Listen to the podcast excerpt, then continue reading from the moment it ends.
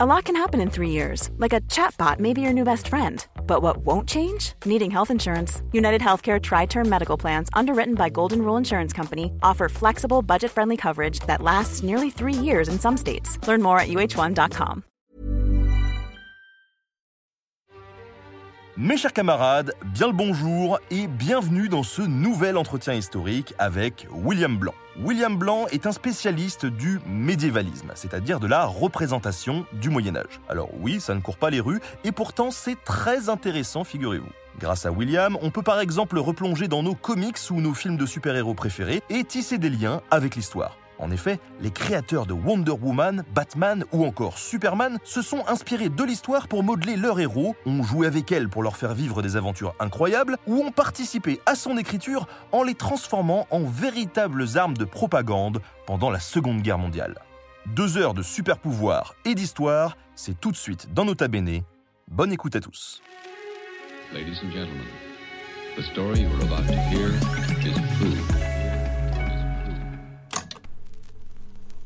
Mes chers camarades, bien le bonsoir. J'espère que ça gaze, parce que moi, oui, ça gaze très très bien. J'ai fait une petite sieste là juste avant le live, donc je suis bien bien d'attaque. Ce soir, on retrouve de nouveau l'historien William Blanc avec nous pour parler d'un super sujet les super-héros, leur lien avec l'histoire et leurs usages politiques et sociaux. Mon cher William, est-ce que ça va? C'est la super forme. C'est la super forme. C'est la super forme. J'ai évité la kryptonite toute la journée, donc tout va bien. Voilà, normalement, je, je, voilà, je, je vais bien. Voilà, je, n'ai pas pris de kryptonite. Tout va bien. Bah, tant mieux. Alors, du coup, euh, c'est vrai que ton, ton domaine d'expertise, c'est le médiévalisme, la représentation du, du Moyen Âge. Aujourd'hui, on va parler, euh, on va parler super-héros.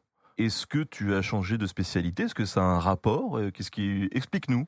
Alors, en fait, euh, c'est assez marrant parce que, en effet, de prime abord, euh, je suis pas ce qu'on appelle un contemporanéiste, donc un historien ou une historienne spécialiste de l'époque contemporaine, donc euh, 19e, 20e siècle. Je suis plutôt, je m'intéresse beaucoup au médiévalisme, mais c'est justement, en fait, il y a un rapport entre le médiévalisme et les super-héros.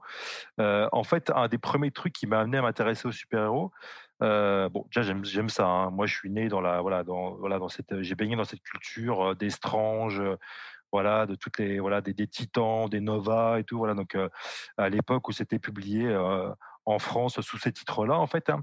et euh, et et donc, je me suis intéressé en, travaillant notamment sur le roi Arthur. Donc, quand j'ai écrit le bouquin Le roi Arthur, un mythe contemporain, je me suis intéressé notamment aux super-héros euh, arthuriens, en fait. hein. Donc, et là, en fait, plus j'ai creusé ce sujet-là, euh, parce qu'il y en a un paquet de super-héros arthuriens, en fait. hein. En fait, il y en a même des super-héros très connus, ont une image euh, très arthurienne, très chevaleresque et tout, avec notamment l'image de la, Captain America Captain America, par exemple, hein, l'image de Par la table exemple. ronde et tout. Il y en a un autre, tenez, c'est marrant, je viens juste de recevoir ça aujourd'hui. Donc là, par exemple, vous avez, ça c'est un- une traduction française des All Star Squadron. Donc, euh, et voilà, vous avez, vous avez un, un super-héros là, en fait, qui s'appelle le Shining Knight. En français, ils ont traduit ça par, euh, dans les années 70, ils traduisaient ça par le chevalier étincelant. Donc ça, pète un peu comme traduction. Mais voilà, le Shining Knight, c'est un super-héros arthurien, en fait, hein, de A à Z, en fait. hein, c'est, voilà, donc, et donc, petit à petit, en fait, j'ai commencé à creuser cette idée-là. Tiens, c'est intéressant et tout. Et en fait, euh, en creusant, je me suis aperçu que, euh, en effet, les super-héros se construisaient soit avec, soit contre une imagerie médiévaliste, en fait. Voilà. Donc, une, image, voilà, une imagerie fantasmée du Moyen-Âge. Bon, là, par exemple, je donne un exemple de chevalier arthurien, en fait. hein, voilà, exemple connu, en fait. hein. Batman, voilà, donc Batman à la cour du roi Arthur, ça date de 1946 en fait, ça. Donc, euh, euh, bon là, c'est une image que j'ai agrandie en fait, que j'utilise notamment en conférence. hein. Donc ça, c'est une image arthurienne en fait, hein, qui est employée pour Batman. Mais en fait, voilà, les super-héros se construisent euh, généralement pour ou contre, enfin avec ou contre le Moyen Âge. Avec, par exemple, hein, tu l'as dit, tu l'as évoqué tout à l'heure, c'est Captain America. Captain America, quand il est créé, il a été créé en 41 par euh, Joe Simon et Jack Kirby. hein, donc, euh, et Joe Simon, dans ses mémoires, a expliqué nettement que pour créer Captain America, il s'était inspiré en fait hein, d'un euh, chevalier arthurien. D'ailleurs, je retrouve l'image tout de suite parce que j'ai mon petit paquet d'images à côté de moi. Voilà cette image archi connue, enfin en tout cas maintenant des, des fans de comics. Captain America Comics numéro 1, donc mars 1941 en fait. hein. donc Captain America met un coup de poing à Hitler voilà, ce qui est toujours plaisant. Et en fait, euh, là, si vous regardez bien, Captain America, au début, il a un bouclier qui est une forme d'écu, en fait, hein, tout bêtement. Et son, euh, son, son, comment, son, costume, c'est une cotte de maille, en fait. hein. donc, euh, donc voilà, il y a des. Voilà. Donc là, on a l'imagerie chevaleresque. Ça, c'est assez classique aux États-Unis parce que les États-Unis, depuis même depuis le 19e siècle, en fait, hein, un des modèles pour les hommes, c'est le modèle du chevalier, en fait. Et d'ailleurs, quand les Américains partent en guerre, en fait, notamment en guerre, en guerre à l'extérieur, en fait, hein, ils emploient une imagerie chevaleresque, ils emploient beaucoup ça. Il y avait un film en 18 hein, pour parler du, corps expéditionnaire américain qui est parti en France donc pendant la Première Guerre mondiale, corps expéditionnaire qui était dirigé par le général Pershing, qui s'appelait les Pershing's Crusaders. C'était un film qui était consacré à ça, donc les croisés de Pershing. Et l'affiche du film, en fait, hein, là, on voit sur l'affiche du film, en fait, une, des soldats, en fait, hein, qui sont comparés, en fait, à des croisés. Et c'est pareil, hein, je vous rappelle, là, c'est un truc un peu plus connu, mais Eisenhower, le jour du débarquement, quand il, écrit aux soldats, en fait, hein, il écrit une lettre très brève aux soldats, l'ordre du jour, et dit vous partez pour la grande croisade de notre époque, en fait. Donc euh, voilà. Donc l'imagerie, l'imagerie chevaleresque, en fait, elle est, elle est très positive, elle est très utilisée par les Américains. Et c'est pareil, hein, le- c'est pas un hasard si le premier groupe de super-héros qui est créé en 41, si je me souviens bien, qui s'appelle la Justice Society of America, donc où il y a le premier Flash, il y a le premier Green Lantern, et il y aura par la suite d'ailleurs Wonder Woman, se réunit autour d'une table ronde, en fait. hein. D'ailleurs, euh, ce qui est assez fascinant, c'est que la première fois où ils se réunissent autour d'une table ronde, ce qu'ils font littéralement, c'est qu'ils se mettent autour d'une table et ils racontent chacun leurs exploits. Ce qui est littéralement la description de la table ronde, en fait, hein, quand elle a été créée au XIIe siècle par Bass, en fait, où les chevaliers arthuriens se mélangeaient, donc euh, se réunissaient et chacun racontait ses exploits, en fait.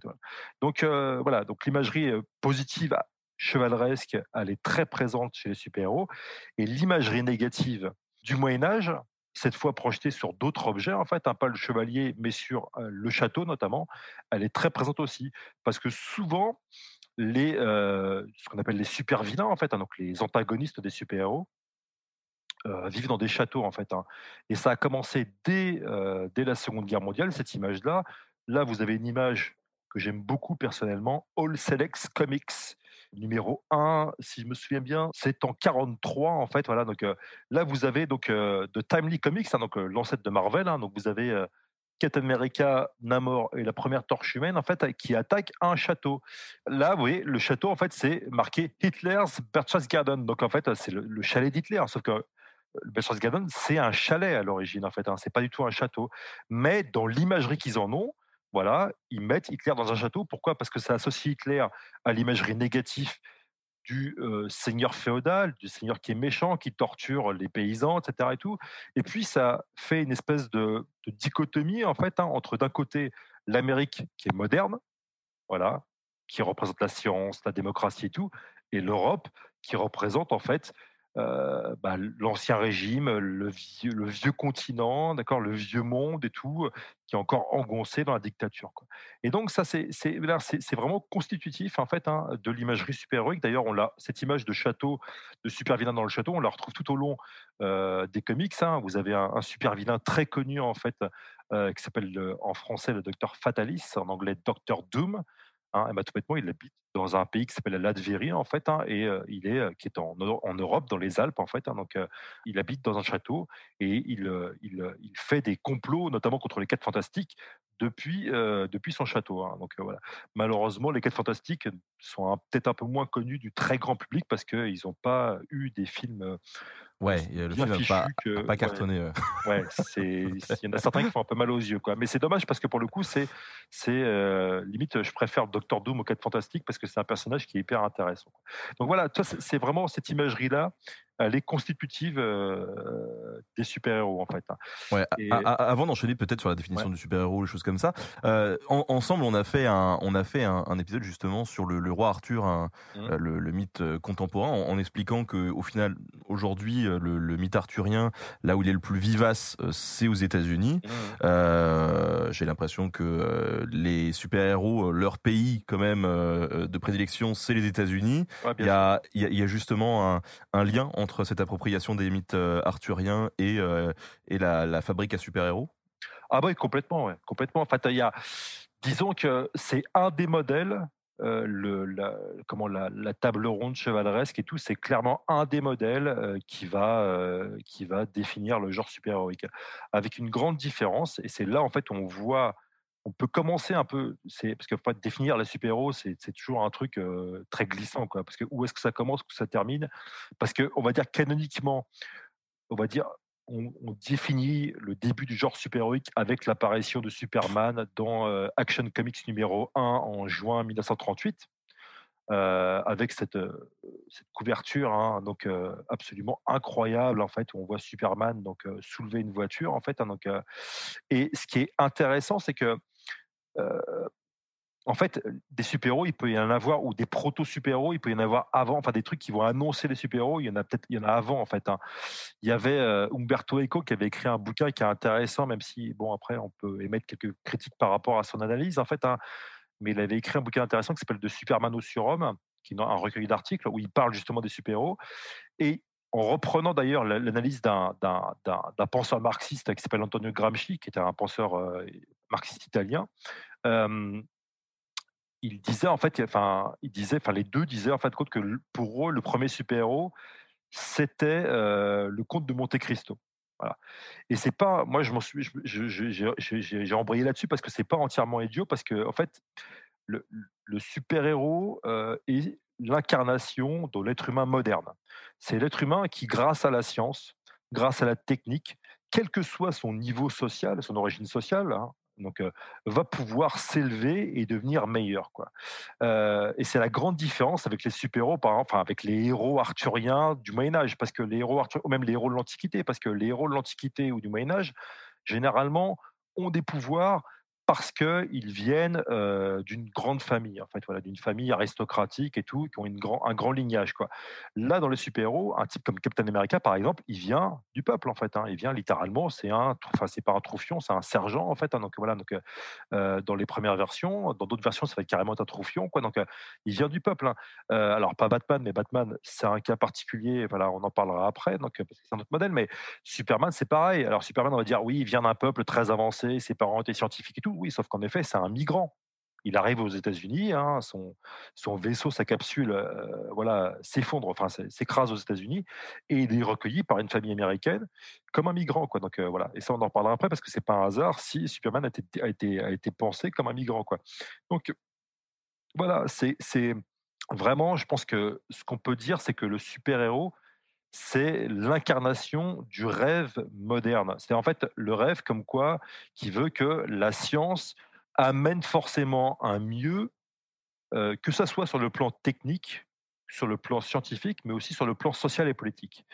Euh, d'ailleurs, euh, voilà, Superman, un de ses surnoms, hein, c'est l'homme de demain. C'est pas un hasard en fait. Hein, c'est the man of tomorrow, c'est un de ses premiers surnoms. Et, euh, Superman, en fait, il incarne cet idéal-là. En fait, il vient d'une utopie qui s'appelle Krypton. Hein, sa planète, c'est une utopie en fait, où les gens, grâce à la science, sont devenus hyper forts, hyper puissants et tout. Il n'y a pas l'histoire des deux soleils et tout comme il y a aujourd'hui en fait dans les premières versions. Et il a été créé par deux auteurs, Jerry Siegel et Joe Shuster, qui sont eux-mêmes, et comme beaucoup d'auteurs de comics issus de milieux très modestes, qui ont connu, euh, parce qu'ils créent ça en pleine crise économique hein, dans les années 30 aux États-Unis, donc ils connaissent en fait, la, enfin ils connaissent, ils voient la pauvreté sous leurs yeux en fait, hein, donc ils viennent de milieux très modestes et ils viennent aussi de milieux, enfin de milieux immigrés vu qu'en fait ils sont enfants euh, de juifs ashkénazes qui ont euh, dû fuir l'Europe, notamment à cause des pogroms, en fait. Hein. Donc, c'est des gens qui sont très sensibles aux questions, euh, aux questions politiques, aux questions sociales. Et vu que dans les années 30, ils assistent à quoi? Crise économique, montée du fascisme, montée du totalitarisme. Et donc, quelque part, pour garder espoir en l'avenir, ils disent, mais en fait, en fin de compte, on va créer un super-héros qui incarne en tout cas cette utopie ou cette foi dans l'avenir, Hein, cette utopie moderniste hein, qui veut, moderne qui veut que grâce à la science, il y aura forcément un mieux, que ce soit au niveau scientifique ou au niveau social. D'ailleurs, et c'est intéressant parce que un des grands trucs aujourd'hui, euh, c'est de dire, enfin en tout cas, pas mal de gens, c'est de dire ah mais les super-héros aujourd'hui c'est politique et tout. Euh, avant ça l'était pas. Bon alors ça l'a toujours été dès le début en fait. Hein, le, que ce soit Siegel ou Schuster, ou euh, évidemment quand on voit la couve de Captain America qui met un coup de poing Hitler, c'est aussi très politique parce que là pour le coup Joe Simon et Jack Kirby, qui sont eux-mêmes en fait hein, des, euh, des Américains, mais d'origine euh, ashkénaze et tout, qui sont issus de milieux très modestes, et ben concrètement, concrètement, c'est c'est c'est comment? C'est voilà, tout, enfin, c'est, voilà, quand ils font ça, en fait, hein, quand ils créent Captain America, c'est une manière pour eux de, de, comment? De mobiliser le peuple américain alors que l'Amérique n'est pas encore en guerre en fait. Hein. Il crée le super-héros en mars 41, l'Amérique entre en guerre en décembre 41, et en fait il crée ça en réaction au fait qu'un certain nombre d'Américains, pas la majorité mais quand même un certain nombre, euh, soit euh, à euh, cette époque-là, soit isolationnistes en fait, ne veuillent pas s'engager du côté des démocraties européennes en fait, hein, notamment de l'Angleterre qui lutte à l'époque toute seule contre contre contre contre l'axe en fait. Hein. Donc si tu veux, en fait, c'est voilà, les super-héros, c'est politique dès le début. Et je reviens à Superman. Ce qui est frappant, c'est dans Superman, dans les premières histoires, en fait, hein, euh, et ben, Superman, il va s'engager dans, je crois, une, la deuxième histoire, en fait, qui a raconté Superman va carrément s'engager va enquêter, parce que son alter ego, c'est Clark Kent, donc, qui, est, qui est journaliste, il va enquêter sur les accidents dans une mine, et il va s'apercevoir en fait que les accidents sont provoqués par le patron en fait qui ne respecte pas les conditions de sécurité. Et que fait Superman? Et eh ben, tout bêtement, il prend le patron, il l'enferme dans la mine, il dit tiens tu vas voir ce que ça fait en fait hein, d'être enfermé, d'être mineur et d'être enfermé par 500 mètres de fond. Voilà donc euh, voilà Superman c'est un peu la limite un, un, super délégué syndical quoi donc euh, c'est assez fascinant quoi. C'est pareil, il va détruire des taudis aussi en disant les gens peuvent pas vivre là-dedans, il faut détruire les taudis puis il faut construire des bâtiments euh, des bâtiments neufs au-dessus, enfin modernes au-dessus. voilà donc c'est, pour le coup, c'est, les premières histoires de Superman sont extrêmement, extrêmement politiques avant même que, les, que Siegel et Schuster commencent à l'engager contre les nazis. En fait, voilà, il y a même des histoires où on voit Superman avant intervenir entre deux, deux, dictateurs en fait hein, sud-américains donc où en fait qui se font la guerre. Et Superman intervient en disant voilà ça suffit vos conneries et tout. Il, il, détruit toutes les armes il prend les deux dictateurs et les emmène à la à l'ONU de l'époque donc la Société des Nations et puis il dit voilà maintenant vous êtes des criminels voilà donc ça suffit quoi. Et, et ça c'est une ça référence bien, ça serait bien. hein. Ce serait pas mal. Euh, on a des cas aujourd'hui, mais c'est une référence à la guerre du Chaco en fait, hein, qui était livrée entre deux pays. Je crois que c'était entre la, si je me souviens, entre la Bolivie et la, je ne me rappelle plus. Bon, quoi qu'il en soit, euh, et ce qui est intéressant, c'est que cette guerre-là, elle est aussi, euh, il y a aussi une référence dans l'oreille cassée de Tintin en fait. Voilà. Donc, ce qui est assez marrant, c'est que là, Superman, en fait, voilà, Tintin à limite, voilà, il, il s'investit pas trop dans cette guerre-là. En fait, en tout cas, voilà, il passe et, enfin, voilà, il passe à côté. Là, Superman, évidemment, lui, il prend, il est hyper fort, il prend le dictateur puis il les emmène, il les, il les, embarque et puis il les fait prisonniers. Le Paraguay, on nous dit le Paraguay. Paraguay, merci beaucoup. Voilà, j'étais pas certain, c'est pour ça que j'ai pas dit le Paraguay. Et d'ailleurs, là où c'est marrant, c'est même carrément Superman dans l'histoire. En fait, il dénonce aussi, Superman dénonce le fait que une partie, enfin les, deux dictateurs reçoivent en fait hein, euh, des armes de la part d'un marchand d'armes américain. Donc, euh, on n'est pas du tout dans la propagande pro-américaine à fond. Voilà, donc euh, c'est beaucoup plus subtil et beaucoup plus critique que ça. Quoi.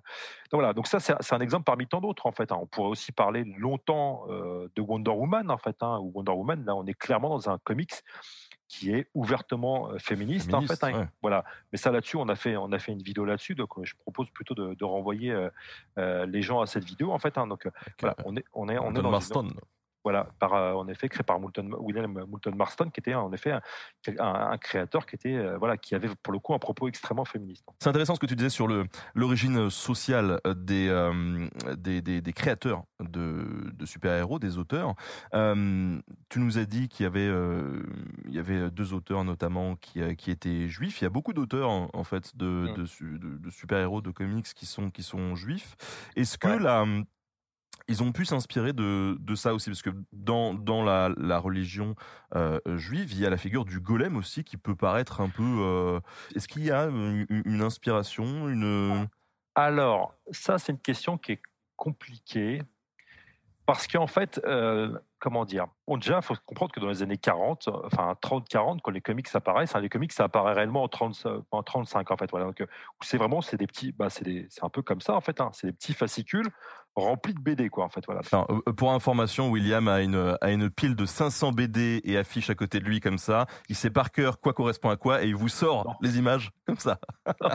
non, non, je ne sais pas par cœur. Là, je suis pas encore un, hyper érudit des comics. Ça, je me débrouille quoi. Mais en fait, le truc, c'est que voilà, les comics, en tout cas, c'est ça. Donc, c'est, et c'est comment, des ouvrages qui sont en, très petit. Euh, voilà, c'est, de la faible qualité de papier en fait. Hein, c'est du papier, voilà. Donc, euh, et c'est, c'est pas cher. Donc, c'est vraiment de la, littérature populaire. Quoi. Donc, c'est à la même époque, il y a aussi les pulps en fait. Hein, donc, ils sont plutôt des, des journaux remplis, eux, pour le coup, de, de nouvelles en fait. Hein. donc, euh, bon, quoi qu'il en soit c'est un peu une espèce de considéré à l'époque comme une industrie sous-culturelle en fait voilà. C'est vraiment le truc c'est le bas du bas en fait. On est mal payé voilà donc bon. En plus les auteurs à l'époque ils ont pas trop ils ont pas trop comment voix au chapitre. Les personnages ne leur appartiennent pas ça ça arrivera uniquement dans les années 80 et parfois après de longs procès hein. par exemple Kirby il a, mis des années, des années, des années, des décennies à se faire reconnaître comme un des créateurs de Captain America. Voire carrément, il y a certains créateurs comme Bob Kane, qui est le créateur de Batman, qui en fait va, signer tout par son nom. Et puis ses assistants concrètement ils n'auront jamais voix au chapitre et ça sera beaucoup plus tard qu'on reconnaîtra leur travail. Bon quoi qu'il en soit voilà. Donc le truc c'est que à l'époque les auteurs ils sont sont pas reconnus et on s'intéresse pas à qui ils sont le truc, c'est que c'est uniquement à partir des années 80, je pense, où on commence à, faire une histoire un peu sociale des comics, en fait, hein, qu'on commence à s'apercevoir, en fait, voilà, en tout cas, à prendre conscience que, en effet, beaucoup de créateurs de comics, parce que c'était une industrie qui était mal payée et tout, et que, voilà, les Juifs américains à l'époque, ils étaient plutôt, enfin, ils étaient, voilà, ils étaient plutôt en bas de l'échelle, en fait. Hein, donc, eh ben, on commence à s'apercevoir justement que cet aspect-là, il est important, quoi. Et on commence à dire que, par exemple, Superman serait une espèce de, réincarnation, de réutilisation du golem, dans cette espèce de figure, cette créature magique qui était employée, euh, enfin, qui, était, qui apparaissait notamment dans le, dans, le, dans le ghetto de Prague. Bon, le truc, c'est que c'est un peu plus compliqué que pour, enfin, pour moi, c'est un peu plus compliqué parce que quelque part, à l'époque, la culture de ces créateurs de comics, euh, donc des années 30-40, elle est, certes juive, elle est cette issue de l'Europe centrale, mais ils sont aussi euh, beaucoup de juifs à l'époque sont euh, investis dans les milieux progressistes, hein, voire carrément dans les milieux révolutionnaires. Et donc ce qui se passe, c'est que leur leur idéologie, ou en tout cas l'image qu'ils ont envie de projeter, enfin leur, source d'inspiration, ça va autant être euh, les mythes juifs que justement ce discours progressiste qui veut que bah, quelque part il faut comprendre qu'à l'époque, hein, la gauche, il y a l'eugénisme en fait. Hein. Aujourd'hui, on associe l'eugénisme aux nazis en fait. Bon, c'était de gauche là-bas. Voilà. Et, et, pareil, les surhommes, on associe ça aux nazis. Bon, alors le truc, c'est qu'en effet, les nazis ont utilisé l'eugénisme. Ils ont aussi utilisé le concept de surhomme, mais pas de la même manière. Les nazis disaient qu'il y a une race qui est une race supérieure, voilà, et cette race-là, il faut l'améliorer, voilà. Donc voilà, il faut sélectionner les gens pour que la race soit parfaite. Ça, c'est l'eugénisme nazi.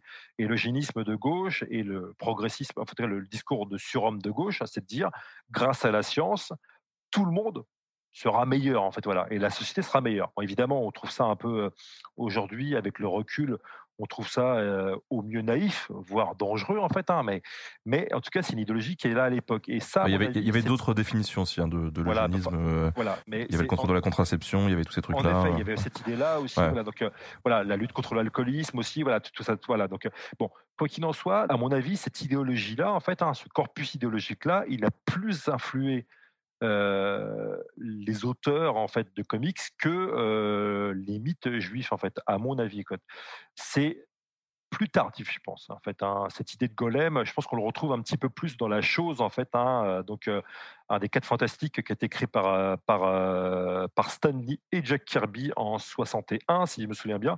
Voilà, où là, on a vraiment une espèce de créature orange, voilà, un peu euh, faite, faite de pierre et tout. Voilà, Donc, à mon avis, c'est plus là-dedans. Quoi. Donc, et d'ailleurs, on apprendra plus tard que la chose, en fait, hein, Ben Grimm, Benjamin Grimm, en l'occurrence, c'est il, est, il est juif, en fait. Hein, donc, voilà.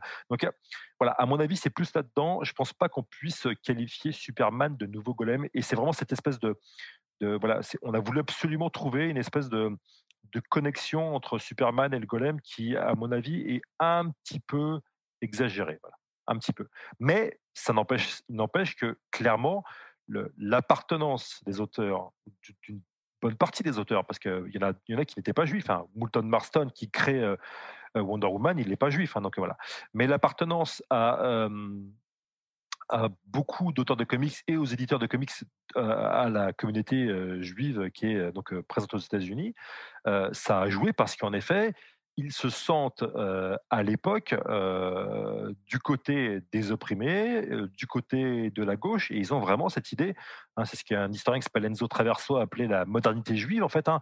ils ont l'idée qu'en fin de compte, ils veulent quelque part en fait amener un futur où tout le monde aura sa place, donc eux aussi quoi. Donc voilà. Donc, et c'est ça ce qu'on retrouve dans les super-héros en fait.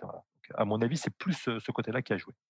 Et, ce, succès euh, populaire qu'on connaît aujourd'hui des, super-héros, il, était au rendez-vous au départ ou pas Tu ça, a été, ça a été immédiat? Je crois, alors là je cite deux têtes, hein, mais euh, Superman, Wonder Woman, euh, enfin les comics Wonder Woman, par exemple là vous avez un comics, un comics Wonder Woman par exemple, hein, image très connue, hein, Wonder Woman pour présidente, donc donc c'est 43 en fait. Hein, on n'y est pas encore.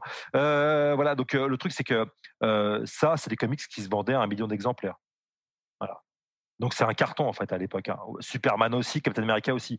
Ce qu'il faut savoir, par contre, là où c'est intéressant, c'est que contrairement à ce qu'on pourrait croire, même si une partie du lectorat, ce sont des, ados et des enfants en fait. Hein, donc euh, il y a aussi des jeunes adultes qui lisent des, ou des adultes qui lisent des comics. Hein. D'ailleurs, euh, un, des, un des gros acheteurs de comics pendant la guerre, c'est devinez qui bah, Tout bêtement, c'est l'armée américaine en fait qui envoie des comics en fait aux soldats pour les délasser, pour et puis en même temps non seulement pour les délasser, mais aussi vu qu'ils projettent une idéologie très antifasciste en fait voilà. Donc quelque part pour expliquer ah oui mais en fait on lutte pour ça, on lutte pour un monde meilleur et tout. Donc quelque part c'est une forme de, de, justification en fait pour leur dire attention vous n'êtes pas dans une guerre en fait vous n'êtes pas dans une guerre dans une guerre en fait entre deux nations vous êtes dans une guerre en fait pour la démocratie en fait, hein, ce qui en fait était, enfin voilà, c'était le discours de l'époque, hein, voilà donc. Mais cette influence de, de, la, la, Seconde Guerre mondiale et du contexte qui est juste avant, elle est, elle est énorme sur le début des mmh. comics parce que pour le coup, on, voit chez Disney par exemple, on, l'a vu, il y a, il y a toute une vague de dessins animés chez Disney qui est mmh. ultra influencée par ça. c'est une vraie arme de propagande. Ah oui, bah, bah, c'est pareil pour, la, pour les dessins animés de la Warner. Donc, euh, donc euh, Texas, enfin tout ce qui est Tex Avery, Bugs Bunny, tout ça, ils sont mobilisés pour l'effort de guerre. Mais c'est, euh, derrière ça, il y a une idée qui est très américaine, voilà, de dire en fin de compte, on va amener, on est le pays qui incarne la modernité, et donc on va amener, hein, c'est ce qu'on peut appeler le messianisme américain, on va amener la modernité, donc la démocratie au monde entier. Donc voilà. Et donc quelque part les super-héros, c'est un peu ça. Le fait que Superman s'écrase aux États-Unis, c'est pas un hasard, par exemple. C'est parce que quelque part, il s'écrase dans le pays qui peut le mieux incarner cette future utopie moderne. En fait, hein. il s'écrase, l'homme du futur s'écrase en fait dans le pays du futur et il évolue dans la ville du futur, hein, métropolis qui est calquée sur New York en fait, voilà, où en fait il y a plein de gratte-ciel et qui vraiment représente en fait l'imagerie de la la ville du futur qui est lancée vers le ciel et tout, voilà, donc qui est, dont les rues sont espacées et tout quoi. Donc, et le fait que Superman vole, c'est pareil, c'est parce que voilà, il est un peu quelque part l'incarnation humaine en fait hein, de cette imagerie futuriste avec les avions qui vont vite, les, les voitures qui vont vite. D'ailleurs, Superman est souvent dessiné en fait hein, en train de dépasser un train à la course, etc. Et tout quoi. Donc c'est c'est là pour le coup voilà, on est vraiment dans cette idéologie là de de futurisme ou de modernisme en fait où on dit voilà voilà on est là pour voilà le futur est à nos portes quoi. Donc euh, et c'est un futur encore une fois parce que le futurisme par exemple c'est un, un, vrai courant artistique qui va détourner notamment par les par les fascistes en, par le par le régime fasciste en, Italie en fait hein, par Mussolini et tout. C'est pas un futurisme d'extrême droite en fait que propose le super-héros. C'est un futurisme plus plus qui pense largement plus à, gauche quoi très nettement quoi du côté progressiste si on peut employer un terme peut-être un peu plus neutre en fait. Hein, voilà, donc euh, voilà. Donc c'est vraiment, c'est juste, c'est un peu, ils s'inscrivent aussi, et ça c'est important, ils s'inscrivent aussi dans le, dans le contexte du New Deal en fait. Voilà, donc le New Deal rooseveltien, où en fait c'est pareil, c'est un programme de gauche où l'État s'implique, etc. Et tout. Quand Superman détruit les taudis et dit on va remplacer les taudis par des bâtiments modernes, on est vraiment quelque part Superman, c'est une espèce de super Roosevelt en fait, hein, qui détruit en effet des habitations pauvres et qui les remplace par des habitations neuves. Hein, et c'est l'État qui intervient quelque part.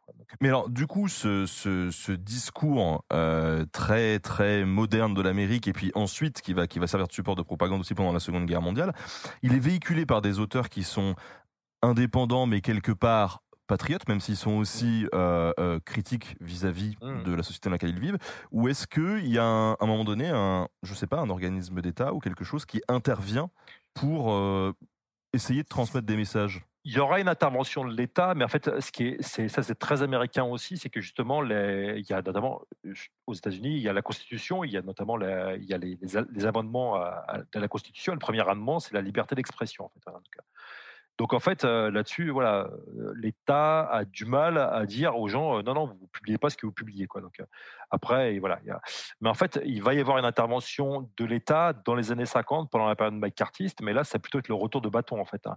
Je pense sincèrement qu'à l'époque, il y a, et d'ailleurs, même les historiens ont étudié ça, il y a vraiment un, vrai consensus dans la société américaine pour pour, pour, enfin, pour la guerre, hein, donc contre les nazis, contre le Japon, voilà, contre l'Italie. Et c'est un moment où vraiment la société est unifiée, en fait, voilà. À certains détails près, et là où c'est intéressant, c'est que c'est, un silence des comics. Hein. Par exemple, quand il y a eu les, Américains d'origine japonaise hein, qui ont été mis en camp d'internement, les comics n'en parlent pas du tout. Voilà, évidemment. Et même les comics vont, vont, vont développer très nettement des caricatures raciste en fait à l'égard des Japonais, quoi, à l'encontre des Japonais, hein, très nettement. Quoi. ça se voit aussi dans les dessins animés, hein, par exemple. Hein, donc, et ça, ce qui est marrant, c'est que dans les années 70, quand on va justement, quand il va y avoir des, des, publications comme justement le All Star Squadron, en fait, donc que j'ai montré tout à l'heure, là j'ai une autre couverture par exemple, mais c'est une édition française en fait, mais mais là ces publications-là remettent en fait c'est des histoires en fait de super-héros qui se passent pendant la Seconde Guerre mondiale, mais c'est fait à la fin des années euh, là le All Star Squadron c'est au début des années 80 par quelqu'un qui s'appelle Roy Thomas qui est un super auteur de comics. il nous replonge euh, dans l'âge d'or des États-Unis. Et en fait, ce qui est intéressant, c'est que là pour le coup Roy Thomas il le dit ouvertement, il met des histoires qui font référence au camp d'internement japonais. Et il dit, moi, je voulais en parler parce que c'était, c'est une tâche et, c'est d'ailleurs à cette époque-là qu'on commence à en parler aux États-Unis en fait. Hein. Et donc il veut en parler à travers des comics quoi. Donc, euh, et donc c'est hyper intéressant, c'est qu'en fait quand, l'âge d'or est réécrit ou remis en scène dans les années 70-80, on va pour le coup parler donc euh, des euh, camps d'internement japonais et on va en parler ouvertement. Il y a même Captain America qui fait la leçon à un militaire en disant c'est scandaleux ce que vous faites quoi c'est pas nous voilà. Donc c'est hyper intéressant. On a voilà Captain America qui est un peu l'espèce de, de morale, morale genre euh, c'est le type euh, voilà nous c'est la liberté etc et tout voilà. Donc il y a tout un truc comme ça et tout. Et c'est hyper intéressant. Donc euh, c'est une manière quelque part de rattraper cet oubli volontaire en fait hein, dans les comics des années 40 en fait hein, très nettement D'ailleurs, il y a une, tu, as, tu as senti une, évolution justement de Captain America dans les, dans les derniers films qui ont pu être euh, produits? Ah bah, moi, je pense que Captain America, comme, il est montré dans les films Marvel, en fait, on est dans le, Captain America classique. En fait, on est dans le Captain America qui, euh, moi, je pense qu'un des films les plus intéressants de la de, de, de, l'univers cinématique Marvel, en fait, hein, donc qui a commencé en 2008 là, donc euh, et qui continue d'ailleurs, en fait, pour l'instant, un des films les plus intéressants que j'ai vu, c'est Captain America Winter Soldier où Captain America euh, donc, est réapparu à l'époque, l'époque contemporaine, hein, donc après avoir passé euh, des, décennies endormies dans la glace, hein, ce qui au, passage en fait c'est, l'histoire d'origine en fait hein, du, du Knight arthurien en fait que j'ai montré tout à l'heure en fait. Donc Captain America encore une fois il a copié euh, l'histoire d'un autre chevalier arthurien. Mais là où c'est intéressant, c'est que Captain America, quand il arrive et il voit, donc je spoil un peu le film, je suis désolé, quand il voit euh, Nick Fury euh, qui est en train de préparer en fait une espèce de trois immenses bases euh, orbitales qui vont pouvoir shooter des gens comme ça, des terroristes, hein, voilà, donc comme ça en fait au hasard dans le monde, en fait en disant voilà, donc sans procès, etc. et tout, ce qui est une référence évidemment aux attaques de drones qui ont lieu à la même époque en fait. Hein. Et ben Captain America il fait non mais attendez c'est pas nous en fait. On n'a pas le droit de faire ça donc voilà. On est vraiment dans l'image de la boussole morale très progressiste et tout. Et là pour le coup c'est pareil. Là en 2017 il y a une, BD qui s'appelle Secret Empire qui est sortie qui est une référence aussi à une autre BD des années 70 où il y a Captain America. Et en fait Captain America a été remplacé par un double maléfique hein, qui en fait appartient à Hydra. Donc c'est un faux Steve Rogers qui appartient à Hydra et qui prend le pouvoir aux États-Unis et au final, il y a une espèce de, euh, il y a un, combat final en fait entre euh, ce Captain America là, le faux Captain America et le vrai Captain America devant le Capitole aux États-Unis. Et évidemment, c'est le bon Captain America qui gagne en fait, voilà, en soulevant le marteau de Thor. On est en 2017, on comprend tous, les lecteurs comprennent tous et les lectrices comprennent tous à qui fait référence le mauvais Captain America en fait. Et c'est même d'ailleurs au point, d'ailleurs, je, pourrais, je pourrais le, citer parce qu'il est dans mon, je l'ai mis dans, mon bouquin, mais il y a la, la petite fille de, Joe Simon, en fait, hein, qui, à la, voilà, je l'ai là, le 21 janvier 2017, donc euh, Megan Margulies, donc qui est la petite fille de Joe Simon, donc le créateur de Captain America, donc écrit juste après la grande manifestation qui a eu lieu juste après l'inauguration, euh, de Trump, hein, manifestation pacifique, je précise. Voilà ce qu'elle dit dans c'est dans le c'est dans le Washington Post. Hein. elle dit, et c'est moi qui l'ai traduit en fait, hein, alors que les enfants des immigrants juifs rejettent le travel ban, le bouclier de Captain America apparaît dans les mêmes sur des affiches militantes et sur des t-shirts. Plus de 75 ans après sa création, Captain America, né pour affronter le fascisme et la haine, est appelé de nouveau au combat cette fois pour défendre les principes américains sur notre propre sol. Nous avons besoin de lui. Là, on voit vraiment un usage politique flagrant en fait de Captain America, mais parce que l'image que projette Captain America, qu'on retrouve aussi dans les films, c'est une image très progressiste.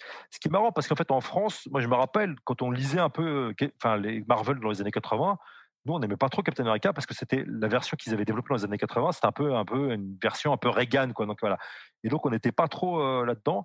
Et en fait, quand on creuse un petit peu, on se rend compte que les années 80, quelque part, c'est une espèce de parenthèse, mais la plupart du temps, Captain America est mobilisé euh, pour défendre les immigrés, pour défendre les pauvres, voilà, euh, contre, contre l'extrême droite. Voilà. Donc, on est vraiment dans cette imagerie-là qu'on retrouve très nettement dans les films. Et d'ailleurs, ce qui est assez extraordinaire, c'est que dans les films, alors je suis désolé, là, je vais spoiler, le, je vais spoiler la fin la fin de la fin du dernier Marvel. Hein, donc, euh, donc euh, euh, voilà, bon, voilà, donc voilà, je, ah. voilà, donc bouchez-vous les oreilles si vous mettez sur mute, hein, voilà.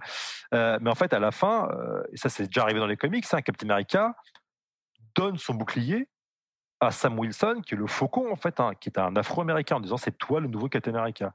Donc là, on a une espèce de transition, de translation entre un homme blanc d'un milieu modeste à un homme noir d'un milieu modeste, en fait. Et là, on a vraiment un vrai clin d'œil à l'actualité américaine, vu que c'est une des questions centrales aujourd'hui aux États-Unis, entre d'un côté une population blanche qui devient de moins en moins euh, nombreuse et euh, un pays qui devient de plus en plus en fait arc-en-ciel quelque part. Quoi. Donc, euh, et ça, c'est ça, c'est, extrêmement intéressant. Quoi. Donc, voilà. Donc ça, c'est c'est c'est Voilà. Donc voilà, j'ai répondu à la question et donc vous pouvez rebrancher vos écouteurs si vous voilà. Je... du coup, les, les comics, c'est un phénomène typiquement américain ou est-ce qu'on en a ailleurs? Et pendant la Seconde Guerre mondiale, est-ce qu'il y a des super-héros qui peuvent servir de.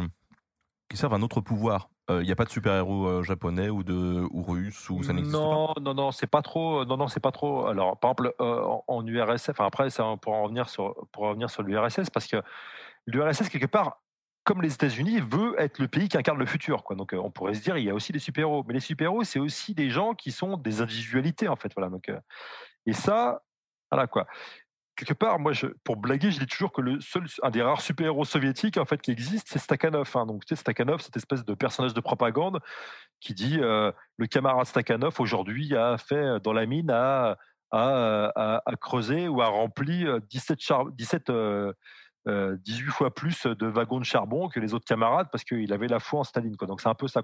Je pense que l'imagerie, et d'ailleurs c'est au point où euh, la presse française communiste, hein, mais aussi catholique, parce qu'il y a un véritable, après il y a un véritable rejet en France des comics américains par anti-américanisme, en fait, hein, de tous les bords politiques que ce soit. Mais la presse communiste française, notamment le journal euh, pour la jeunesse Vaillant, euh, va dire nous on veut pas d'héros comme ça parce que le vrai héros c'est l'homme du peuple en fait. Voilà. Alors après ils n'ont pas compris qu'en fait les super héros beaucoup étaient des hommes du peuple c'est pas grave. Mais le truc c'est que là où c'est intéressant c'est que il y a vraiment cette idée que nous, on veut mettre en avant l'homme normal, en fait, voilà, l'homme de la rue. Quoi. Donc, euh, et en Allemagne, pareil, en Allemagne, euh, l'Allemagne nazie refuse les super-héros parce qu'ils disent ah c'est une invention juive, en fait, voilà. Donc euh, voilà, donc ils disent voilà, c'est des. Donc il y a même un article dans dans le dans le journal de l'ASS un contre Superman, en fait. Hein. donc voilà. Par contre. Avant même la, Seconde Guerre mondiale, les super-héros sont traduits en fait dans plein de pays, notamment en France. Hein. Donc, Superman est traduit en Belgique quasiment au même moment, c'est en mars c'est en mars 39, hein, donc c'est rapide. Hein, vous avez vu, juillet 38, apparition de Superman. mars 39, ils ont senti le. Ils ont senti mars 39, il est parce qu'à l'époque la, BD américaine, les BD américaines sont traduits, sont beaucoup traduits d'ailleurs en France. Superman est traduit dans la presse francophone. il est traduit dans, dans, le journal de Spirou sous le titre Marc l'Hercule moderne. Voilà. Et il est traduit dans un, dans un journal qui s'appelle Aventure, en fait, en France, aventure au pluriel, sous le nom de Yordi, Y-O-R-D-I. D'ailleurs, c'est assez marrant parce que je viens d'écrire deux papiers là-dessus sur le site de Retro News, hein, que tu connais bien, donc le site de la BNF, parce que pour le coup, on a les épisodes, là, ça y est, on peut les voir, les épisodes de Yordi. Hein, donc, euh, euh, ils sont aventures donc, euh, et consultables sur Red Donc, j'ai écrit de, de papier parce que c'est hyper intéressant pour le coup, parce que même sur les traductions, parce que les aventures de Superman vont continuer à être traduites un petit peu pendant l'occupation. Donc là, en fait, tu vas voir, il y a des, choix de, traduction qui sont intéressants. En fait, voilà. Donc, ils vont te voir un peu, genre, non, non, en fait, les ennemis, c'est plus les Allemands. Voilà, on enlève ça. Voilà, donc c'est assez marrant, quoi. Donc, voilà, donc c'est, mais voilà, en fait, Superman va et après-guerre, Superman va être traduit en fait euh, en France, et puis il va y avoir une espèce de chape de plomb qui va tomber sur les comics et les publications américaines en général, avec notamment la loi de 49, où en fait euh, il y a une espèce de, consensus où on dit en France, il faut que les enfants lisent des BD françaises. Voilà. Donc, euh, et c'est pour ça qu'il va y avoir notamment des personnages qui vont être créés euh, voilà, des imitations parfois de personnages, euh, des personnages américains qui vont être créés dans la, dans, dans la presse euh, jeunesse, qu'elle soit plutôt de droite ou de gauche. En fait, d'ailleurs, c'est c'est pas que c'est pas que la presse de gauche qui fait ça. Quoi. Donc, bah, tu vas avoir des personnages, par exemple, moi je pense à un personnage que j'aime beaucoup, j'aimerais bien un jour écrire un papier dessus, mais voilà, mais c'est c'est c'est Yves Leloup par exemple. Hein. Yves Leloup, c'est un c'est un c'est c'est c'est comment c'est une copie conforme quasiment de Prince Vaillant qui est un chevalier arthurien qui a été créé par Harold Foster aux États-Unis en 1937. Sauf que Yves Leloup apparaît dans les pages du journal communiste Vaillant, et donc c'est un chevalier arthurien communiste en fait. Voilà, donc c'est assez marrant. Il n'aime pas le roi Arthur, voilà, donc c'est assez drôle. Quoi. Donc euh, euh, voilà, donc ça c'est c'est des, des, personnages. Je veux collectiviser la table ronde. Voilà, mais c'est un peu ça en fait. En plus, il vient du peuple, c'est un fils de bûcheron, voilà, donc c'est assez assez drôle en fait. Voilà, donc euh, des personnages comme ça, il y en a un paquet en fait. Hein, donc des imitations de, de, personnages de personnages américains et tout. Donc voilà, donc voilà, c'est pour le coup c'est c'est hyper intéressant. Voilà. Et, et, tu dirais que, euh, euh, bon, on, l'a dit, il y a eu un engouement euh, terrible d'entrée dès que les super-héros ont, ont, débarqué. Est-ce que tous les politiques américains étaient pour ou ils voyaient, certains le voyaient ça quand même d'un mauvais œil? Ce qu'il faut savoir, c'est que par exemple, quand euh, Joe Samman et Jack Kirby créent Captain America, ils vont être menacés en fait de mort par des ah nazis américains, parce qu'à l'époque, il y avait des nazis. Euh, à l'époque, il y en a toujours. Il y avait des nazis sur le sol des États-Unis. Donc euh, voilà. Donc et en fait, le truc, c'est que c'est c'est D'ailleurs, il y a une histoire qui dit, qui veut que, je ne sais jamais si elle est apocryphe ou pas. Enfin voilà, en tout cas, si, mais que Jack Kirby, à un moment, il était, il était dans les bureaux de l'éditeur qui s'appelait Timely à l'époque, hein, ce qui va devenir Marvel. Et il y a des types qui sont venus, euh, il était dans les étages, hein, donc euh, il y a des types qui sont venus euh, en bas hein, du, de l'immeuble à New York et tout, et puis ils disent ouais, il est où Jack Kirby là, le juif là, parce que concrètement, on va lui montrer ce que c'est que des vrais Ariens, etc. Et, tout, quoi. et Kirby, qui est un mec qui était élevé dans la rue, hein, donc enfin voilà, dans les quartiers juifs de Manhattan, il a pris une batte et tout, puis il est descendu, voilà. Donc et en fait, quand il est arrivé, il n'y avait personne, quoi. Donc voilà, ça c'est la, la, petite histoire. Mais ce qui fait qu'ils ont tellement été, lui et Joe Simon ont tellement été menacés que le maire de New York à l'époque, qui s'appelait Della Guardia, qui était un maire républicain, mais républicain progressiste à l'époque, hein, ça existait. Voilà, donc voilà, il y avait des. et ben le truc, c'est que a dit, ne vous en faites pas, on va vous mettre sous protection. Donc ils ont été protégés en fait par la police de New York. Hein, donc, donc voilà, ça c'est un exemple. Après, il va y avoir un changement net après la guerre, où là pour le coup, il y a un virage très nettement à droite aux États-Unis en fait, hein, avec notamment ce qui va appeler plus tard le McCarthyisme. Et en gros, tous les personnages qui vont être, euh, tous les, tous, les médias qui vont être soupçonnés d'être trop progressistes, ils vont être mis euh, sous surveillance. Il va y avoir le cinéma, notamment avec des gens comme Dalton Trumbo qui vont être euh, accusés, voilà, donc, voilà, donc mis en prison même carrément. Et les comics, c'est pareil, en fait.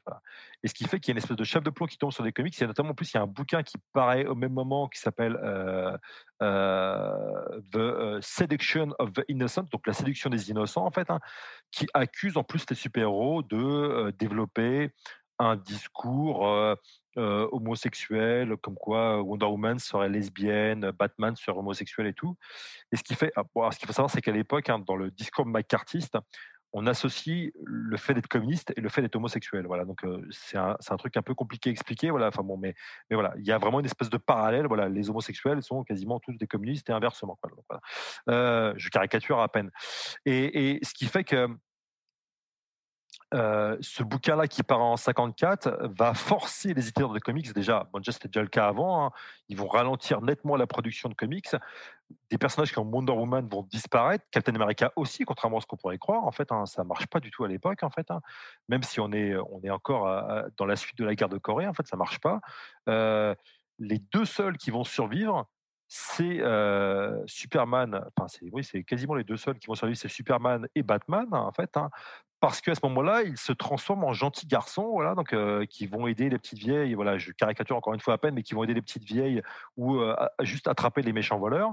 Et, et d'ailleurs, pour justement pour qu'il n'y ait pas d'ambiguïté, on donne, on crée à Superman, pour Superman et pour Batman, une famille en fait. hein. donc, euh, par exemple, euh, Batwoman va être créée à cette époque-là en fait. Alors aujourd'hui, maintenant, Batwoman, c'est devenu, euh, ça a été réinventé comme une, une femme lesbienne et tout. donc, euh, mais en l'occurrence, euh, à l'époque, c'est devenu une espèce de voilà, c'est l'espèce de euh, voilà de, de, de compagne platonique hein, de Batman. Quoi. Donc, euh, donc il y a, on donne aussi à Batman, d'ailleurs à Superman, on lui donne on leur donne vraiment toute l'apparence de la la famille de classe moyenne américaine. Voilà, donc Superman, il a sa compagne, il a, il a aussi son chien qui s'appelle Crypto, le super chien. Voilà, donc voilà, donc Batman aussi, il va avoir son chien qui s'appelle Ace Bathound. Donc voilà, donc Ace le bat chien. Voilà, donc il y a plein de trucs comme ça. Donc, donc on est vraiment dans, un, dans, une, dans une période de chape de plomb et les autres. L'État va pas forcer les éditeurs de comics à dire, va pas dire, vous faites ça, mais on va les inciter lourdement voilà, a créé une espèce de, de système d'autocensure en fait, hein, qui s'appelle le Comics euh, Code en fait. hein, donc, euh, C'est pas une convention qu'on va déguiser pour le coup. ouais, non, euh, pas du tout. hein, c'est c'est vraiment c'est un un Comics Code, le code des comics en fait, hein, qui qui en fait interdit pour, pour pour que les, les, les, les- ces comics les comics puissent être vendus dans des kiosques, etc. et tout, on va dire voilà, il faut qu'ils aient l'estampe du Comics Code en fait, hein, de la Comics Code Authority. Je sais pas si j'ai ça d'ailleurs, si on le voit. Euh, si, tu vois, par exemple, tu vois, je vais vous montrer ça. L'estampe, c'est ça. Voilà, c'est ça. C'est l'estampe, voilà. Donc il faut avoir cette estampe-là pour pouvoir être vendu, euh, vendu dans des, dans des, dans comment, dans des, dans des, euh, voilà. Et donc en fait, euh, ce qui fait que là, et dans le Comics Code, on interdit de montrer du, du- des crimes, du sang, de parler politique, de parler de sexualité et tout et donc il y a vraiment une chape de plomb qui va, qui va tombée sur les comics. Mais ce qui est marrant, c'est qu'elle va pas durer si longtemps que ça parce que les éditeurs, notamment euh, quand au début des années 60, notamment Marvel, en fait, hein, vraiment la, la- la décennie héroïque de Marvel, c'est les années 60, en fait, hein, avec euh, notamment le tandem euh, Stanley Jack Kirby, en fait, hein, ils vont créer plein de héros qui vont, certes, s'inscrire dans le Comics Code, mais qui vont un peu le détourner, quoi. Et après, les années 70, là où ils vont complètement détourner ça, et enfin là où le Comics Code va complètement être détourné, c'est que ils vont, euh, il y a des les magasins spécialisés de comics hein, qu'on voit par exemple dans Big Bang Theory, hein, donc voilà, donc euh, où Sheldon et ses copains vont, voilà, donc euh, le, magasin de Stuart. En fait, ce type de magasin-là apparaît dans les années 70, et en fait là, dans ces magasins-là, on n'a pas besoin de l'estampe du comics, de la Comics Code Authority pour vendre. Donc, ce qui fait que là, dans les années 70, il y a plein de comics underground qui vont commencer à être vendus à là. Et puis, euh, très rapidement, les deux grands éditeurs, donc Marvel et DC, vont créer eux-mêmes leurs propres comics, euh, voilà, parfois euh, ultra violents, comme les comics de, Conan, en fait, hein, qui sont créés par, par, euh, euh, par Roy Thomas, notamment, et tout. Donc, euh, où il va y avoir du sexe, du sang et tout. Voilà. Donc, et d'ailleurs, après, dans ce qu'on appelle les romans graphiques, après, hein, qui apparaissent plutôt dans les années 80, ça vient de là. Et là, dans les romans graphiques, on va les vendre directement. On parle vraiment de sujets très durs, en fait. hein. Donc, notamment, il y a The Dark Knight hein, de Frank Miller et tout. Il y a aussi les Watchmen et tout. Voilà. Donc, il y a avant ça, il y a de Jim Starlin qui a un- un- comment un, comment, un roman graphique extraordinaire qui s'appelle La mort de Captain Marvel, qui est incroyable. où C'est Captain Marvel, donc euh, le premier qui, euh, pas celui de DC, mais celui de Marvel en l'occurrence, hein, qui a un cancer et qui meurt du cancer, voilà, donc euh, qui est absolument incroyable et tout, que je vous conseille de lire. Voilà, ça c'est des trucs, c'est ce qui va, c'est ce, qu'on- c'est ce qui va être vendu directement. Donc ça permet de détourner le Comics Code Authority. Et puis concrètement, on va s'apercevoir petit à petit que ça sert plus à rien. Puis bah, finalement, ça va finalement être euh, enlevé, je crois, dans les années 2000 en fait. hein. Donc euh, bon, quoi qu'il en soit, voilà. c'est à cette époque-là qu'on se dirige vers une espèce de contre-culture un petit peu. euh, Bah, concrètement, c'est clair que là, dans les années 70, en fait, les, comics, mais jusqu'à une date récente, en fait, hein, les comics se sont pensés comme une contre-culture, en fait. hein. parce que, à part les années 50, en gros, on est resté sage pour survivre, en fait. Hein, et ben, dans les années 60, en fait, ils sont complètement branchés avec euh, tout ce qui est. Voilà, Spider-Man, c'est vraiment les comics en direction des ados des années 60, en fait. euh, c'est un ado qui galère, euh, qui se pose des questions d'ado et tout, voilà. Donc, on pourrait dire la même chose.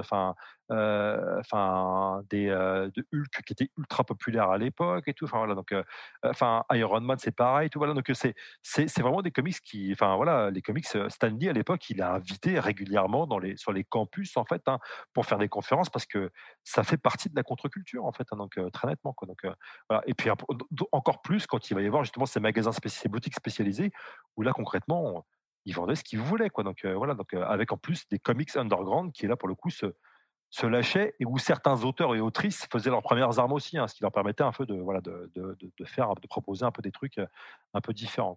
Il y a un truc dont on n'a pas parlé aussi, c'est l'évolution d'une certaine frange des, comics. Là, je pense surtout aux, super héroïnes euh, après la guerre. On en a touché euh, quelques mots dans l'épisode sur Wonder Woman, mais c'est vrai que Wonder Woman, qui était une figure féminine très forte, qui prenait part au combat et qui euh, elle-même sauvait euh, des figures masculines, après la guerre, progressivement, elle bascule dans une image beaucoup plus traditionnelle de la femme telle qu'on on aime nous la vendre à travers les, publicités, quoi. Bah, c'est exactement ça. C'était, une femme, c'était la, la, femme au foyer, quoi, quasiment, quoi.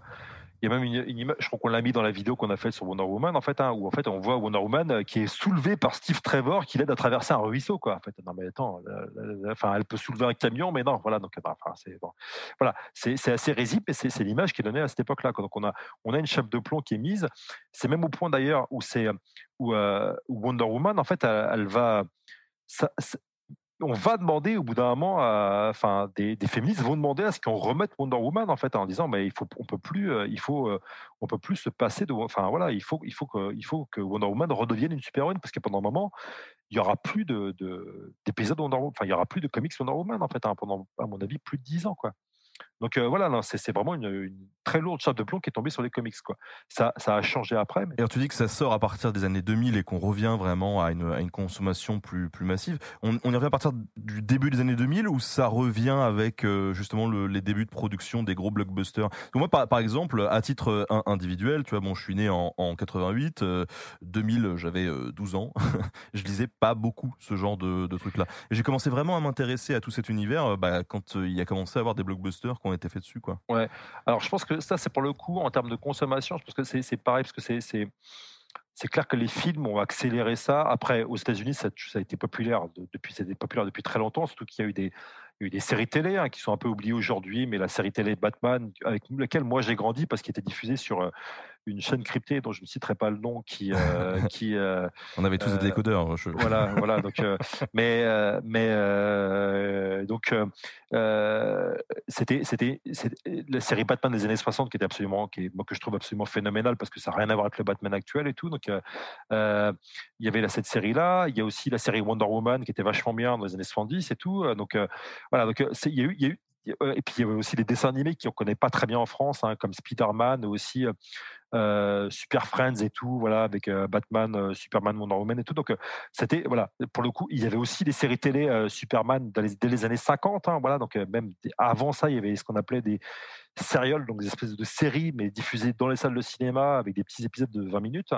Donc voilà, ça c'était, c'était, enfin quelque part en, France, on, voilà, c'est, on, a, on, avait, on a eu 20-30 ans de retard largement en plus parce qu'il y avait aussi en France une, chape de plomb spécifique à la France sur les comics en fait. Hein. On a commencé à republier vraiment des comics américains dans les années 60 et puis 70 avec Strange hein, notamment. Donc, voilà, donc avec notamment les éditeurs qui étaient basés à Lyon pour des raisons historiques, voilà, que voilà, qui sont un peu compliquées à expliquer.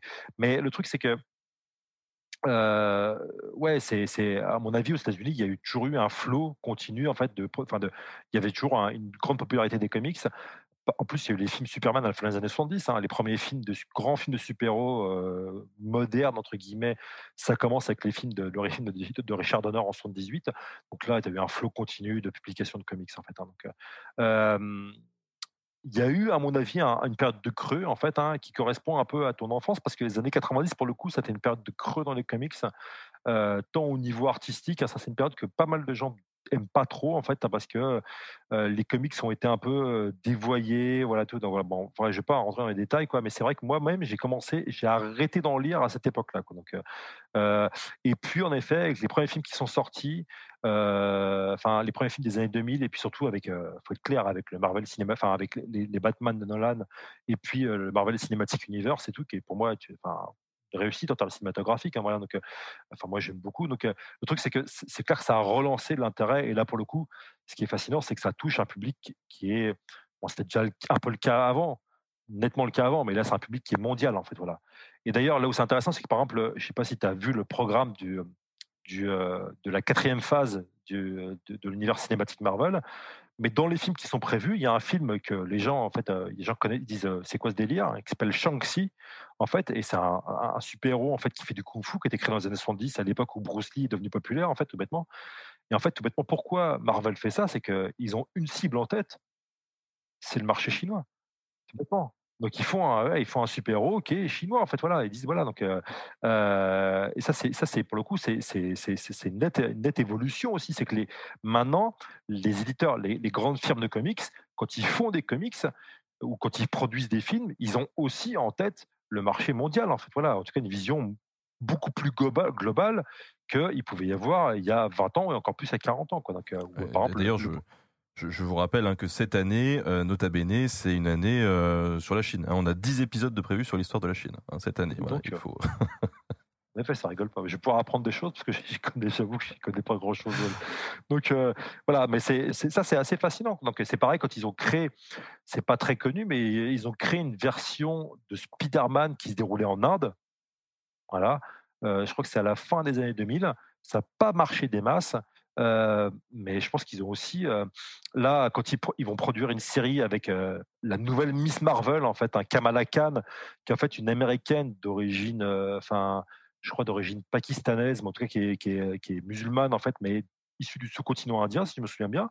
Ils vont produire une série, c'est Disney, c'est Disney Plus qui va produire la série, si je me souviens, c'est sur Disney, en fait. Hein. Et là, à mon avis, cette série-là, elle est aussi faite en direction mais pas que en fait, mais est en partie faite en direction justement de ce public indien en fait, hein, où il y a tout bêtement 1,3 million de possibles consommateurs, enfin voilà, potentiels quoi. Donc, donc voilà, donc euh, c'est, ça c'est pour le coup c'est c'est à mon avis c'est une évolution qui est majeure récemment quoi. Donc c'est une évolution qu'il faut qu'il faut qu'il faut prendre en compte. Alors tout à l'heure on parlait un petit peu de la la fonction on va dire de de propagande de, certains héros qui sont mis en avant pour valoriser le, discours, les, valeurs américaines notamment pendant pendant la guerre et, même et même après. Euh, Bolshevik qui est encore une fois dans le coin, tu as participé avec lui à certains lives, nous a sorti une très très belle vidéo que je vous conseille d'aller voir sur YouTube, le syndrome Magneto.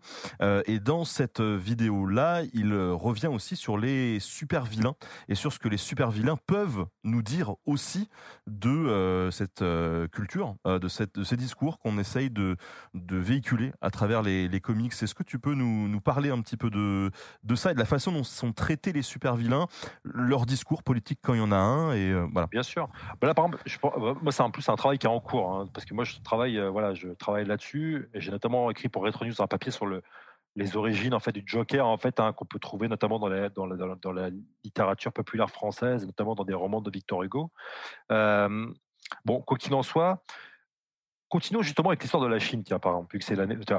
Euh, tu prends un personnage qui s'appelle le Mandarin, qui est un personnage qui est un ennemi de, d'Iron Man, hein, qui a été créé en 64, je crois, 65. Bon, à l'époque, euh, on a peur de la Chine communiste. L'Amérique commence à s'engager de plus en plus au Vietnam. Quand on va mettre en scène un, méchant asiatique, on va pas le mettre en scène de manière positive en fait. Voilà, donc euh, c'est vraiment le méchant asiatique, euh, par excellence. Et c'est un méchant qui est très inspiré d'un autre méchant, euh, d'un méchant très connu de la culture populaire anglo-saxonne en fait, hein, donc euh, qui s'appelle Fu Manchu en fait, hein, donc qui est vraiment l'incarnation de ce qu'on appelle le péril jaune. D'ailleurs, enfin voilà, c'est marrant, mais on, on, doit, voilà, n'est-ce pas? On doit, je dois t'écrire d'ailleurs une émission là-dessus, voilà, donc euh, voilà, mais c'est c'est voilà, on est vraiment dans cette imagerie, genre voilà, le, le, méchant asiatique qui contrôle tout et qui est griffu, voilà, donc il y a tout, tout, voilà, qu'on a dans plein de films, hein, par exemple les 55 jours de Pékin dans cette imagerie là et tout, voilà, donc. Euh, bon, alors le truc, c'est que petit à petit, en fait, ce qui est marrant, c'est que justement, Shang-Chi, il est créé dans les années 70. À une époque, euh, alors si je me souviens bien, Shang-Chi, c'est d'ailleurs un des, si je me souviens bien, faut que je, je dis ça de tête parce qu'il faut que je vérifie, mais Shang-Chi est un des fils de, est le fils de, de Fu Manchu, donc quelque part, toi, c'est c'est un super-héros en fait. Voilà. Donc quelque part, l'ancienne génération était mauvaise, mais lui, en fait, ça devient positif. Quoi. Donc, euh, c'est hyper intéressant. Donc, ce qui fait que dans les années 70, les auteurs de comics se disent bah, tiens, on a aussi des Américains qui sont d'origine asiatique. Bon, euh, on a vu ce que ça donnait le racisme anti-asiatique pendant le Vietnam et tout. Donc, on va créer en fait un personnage asiatique positif, d'autant plus qu'il y a toute cette mode des films de kung-fu et tout. Donc voilà. et donc voilà, donc on a cette voilà, c'est c'est c'est c'est et, petit à petit en fait, on va avoir un, changement profond en fait hein, de cette imagerie justement de super vilain. Quoi. Donc on va justement plus mettre en avant D'ailleurs, dans Iron Man 3, le film qui date de 2012, si je me souviens bien, Iron Man est opposé au mandarin. Bon, je spoil aussi, je suis désolé, mais on s'aperçoit que le mandarin, en fait, c'est un personnage, c'est pas, c'est pas un asiatique en fait, c'est un acteur britannique en fait qui fait semblant d'être un, méchant asiatique. Donc, euh, et qui est payé en fait par un, euh, par un espèce de magnat en fait, un, euh, un magnat d'une, multinationale américaine.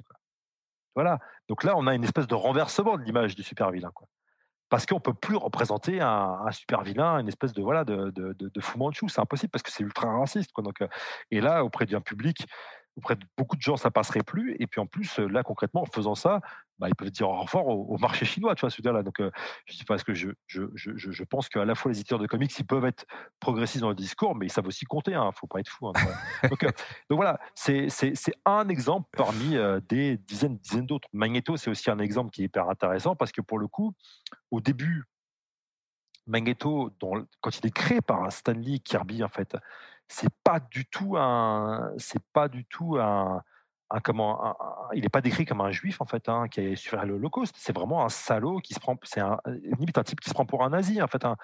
Il est décrit comme un nazi. C'est dit voilà, les mutants sont plus forts, donc quelque part ils doivent régner sur le monde quoi. Donc voilà.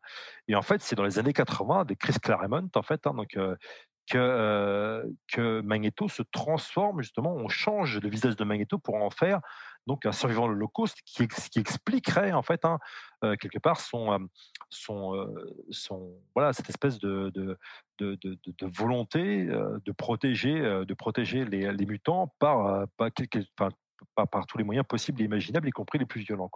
Donc ça, c'est un changement, et c'est un changement parce qu'à l'époque, bon, c'est le cas depuis les années 60, mais de plus en plus, dans plein de pays occidentaux, on prend compte, on, prend, on, prend, enfin, on se rend compte, en fait, quelque part, de la tragédie qu'a constitué la Shoah. Quoi. Donc, voilà, donc, avec notamment des séries comme des séries comme Holocaust, si je me souviens bien, avec des films, des documentaires comme Shoah et tout. Donc voilà, donc ça c'est une nouveauté quoi. Donc et donc Magneto, on le transforme, voilà, on transforme comme ça. Ce qui n'enlève pas son côté ambigu Magneto, mais ce qui voilà, ce qui montre une complexité, enfin une, ce qui donne une complexité, complexité qui, fait le, qui, qui, reflète une prise de conscience historique, en fait, en tout cas d'un phénomène historique. Donc voilà, ça c'est un, c'est un exemple parmi, parmi des, des, dizaines d'autres, et à mon avis, il y aurait plein. Enfin, je sais même pas. C'est une évolution en plus qui, qui incarne d'autres trucs. Alors, on parlait aussi des, des, valeurs progressistes véhiculées par les super-héros. Là, avec euh, Magneto et son affrontement avec euh, Xavier, on peut aussi rapprocher ça un petit peu des, des, des luttes des droits civiques, euh, notamment les Afro-américains. un peu, on, ouais, alors, le truc c'est que alors moi je alors euh, le truc c'est qu'il y a en effet cette idée là en fait euh, qui est très en disant voilà le professeur Xavier c'est Martin Luther King, Magneto c'est Malcolm X. Malcolm X ouais. euh, alors pas, pas à l'origine et j'ai eu le plaisir d'interviewer Chris Claremont. En fait, euh, lui, si je me souviens bien, il faudrait que je retrouve, enfin, que je reprenne l'interview que j'ai jamais publiée d'ailleurs. Euh, lui, si je me souviens bien, lui a dit que non. Nope. C'est, là, c'est, c'est, euh, c'est extrapolé. Mais, mais, ce qui est intéressant, c'est qu'on colle, tu vois, là-dessus, tu vois, on, colle cette image-là là-dessus, quoi, en fait. Alors que c'était pas le, ça, c'est, c'est hyper intéressant parce qu'il y a l'intention première du créateur et puis la réception qui lui échappe. c'est ça. Et voilà, et ça c'est un phénomène qui est culturel et historique qui est hyper intéressant parce que là on pourra en parler d'ailleurs pour un autre personnage. Euh, moi j'aimerais bien qu'on en parle d'ailleurs, donc on va en parler le, Punisher où là c'est on va complètement en parler et le Capitole là c'est hyper actuel. Voilà. Bah, là-dessus, si voilà, le Punisher, en fait, euh, je vais vous montrer une, une, petite image de ça. En fait, le Punisher, donc euh, c'est ça, en fait, hein, donc personnage, voilà, qui apparaît, donc qui est créé en 74 euh, par Jerry Conway. Et vous remarquez peut-être une différence avec d'autres super-héros, c'est que concrètement, euh, bah, voilà quoi, il a des gros flingues quoi. Et il en a pas qu'un en fait, voilà. Donc, euh, et puis il a, il a un symbole, voilà, tête de mort quoi. Donc d'un coup, c'est et moins sympathique. voilà, il a été créé en 74 par Jerry Conway et il apparaît pour la première fois dans un épisode de Spider-Man.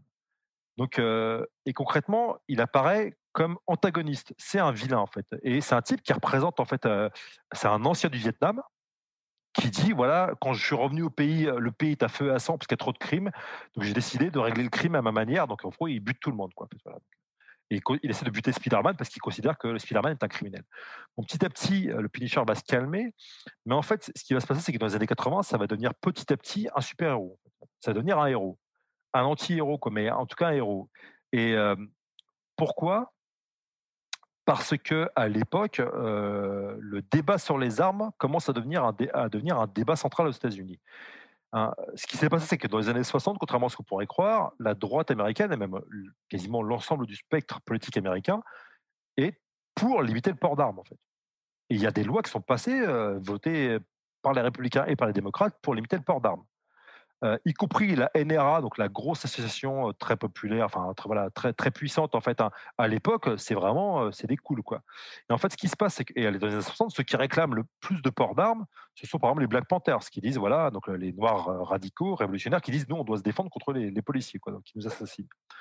Le truc, c'est que dans les années 70, il y a une espèce de basculement parce que concrètement, parce que c'est vrai qu'il y a beaucoup de criminalité dans les villes, hein, donc ça c'est et on commence justement à, avec Nixon à déclarer la guerre à, la drogue, voilà. Et il y a toute une série de films qui sont produits, hein, notamment des films comme Le Justice in New York avec Charles Bronson, qui mettent en scène, c'est pas un hasard, des vétérans qui rentrent au pays et puis qui commencent à dire on va faire la justice nous-mêmes et qui disent voilà, bah, il faut régler le problème du crime comme ça. Et donc, ce qui fait qu'il y a une partie de la droite qui commence à dire bah, si on veut que le problème du, crime soit réglé, il faut qu'on soit armés, nous les blancs. Enfin, c'est à ça que ça se résume. Quoi. et en fait, la NRA devient à cette époque-là un truc de plus en plus ultra conservateur et puis, il va commencer à dire il faut que est, euh, il faut libérer, enfin, faut libérer le port d'armes. En gros, il faut que le port d'armes soit autorisé partout. Euh, et, euh, et c'est à ce moment-là que le Punisher devient populaire. Et en plus, tout ça, ça, s'inscrit aussi dans une vieille tradition américaine, enfin tradition malheureusement, mais en tout cas une vieille pratique américaine qui est la pratique du lynchage en fait. Hein. Donc, en gros, ce sont des citoyens qui disent voilà, on va pas attendre que le juge se décide, on va prendre le type qui est, on va prendre le type qui est censé être coupable sans le juger, puis on va le pendre. Voilà. Généralement, le lynchage était à l'encontre des Afro-Américains. Voilà, donc, voilà, Mais quoi qu'il en soit, le Punisher, c'est vraiment s'inscrit dans ce contexte voilà, de, discours sur les armes. Quoi. Et donc, dans les années 80, il est tellement populaire qu'il va y avoir trois séries de comics sur le Punisher. Et il va y avoir aussi des films d'action qui, vont qui vont être dédiés au Punisher. Là où on a passé un nouveau stade, c'est que dans les années 2000, notamment dans les troupes qui servaient en Irak, les troupes américaines qui servaient en Irak, le symbole du Punisher, donc cette tête de mort qu'on voit là, en fait, hein, donc euh, elle est, euh, il y, a des soldats qui commencent à se mettre cette tête de mort en fait hein, sur euh, leur plastron ou sur leur, leur, gilet pare-balles. Et notamment un type très connu qui s'appelle Chris Kyle, qui va écrire en 2012, il va rédiger ses mémoires qui s'appellent American Sniper, hein, qui vont être adaptés au cinéma par Clint Eastwood en 2014 en 2015, voilà, qui avait un des films, le, film extrêmement populaire, où on voit d'ailleurs dans ce film-là un personnage, un des copains de Chris Kyle, qui est en train de lire un comics Punisher, en fait. Voilà.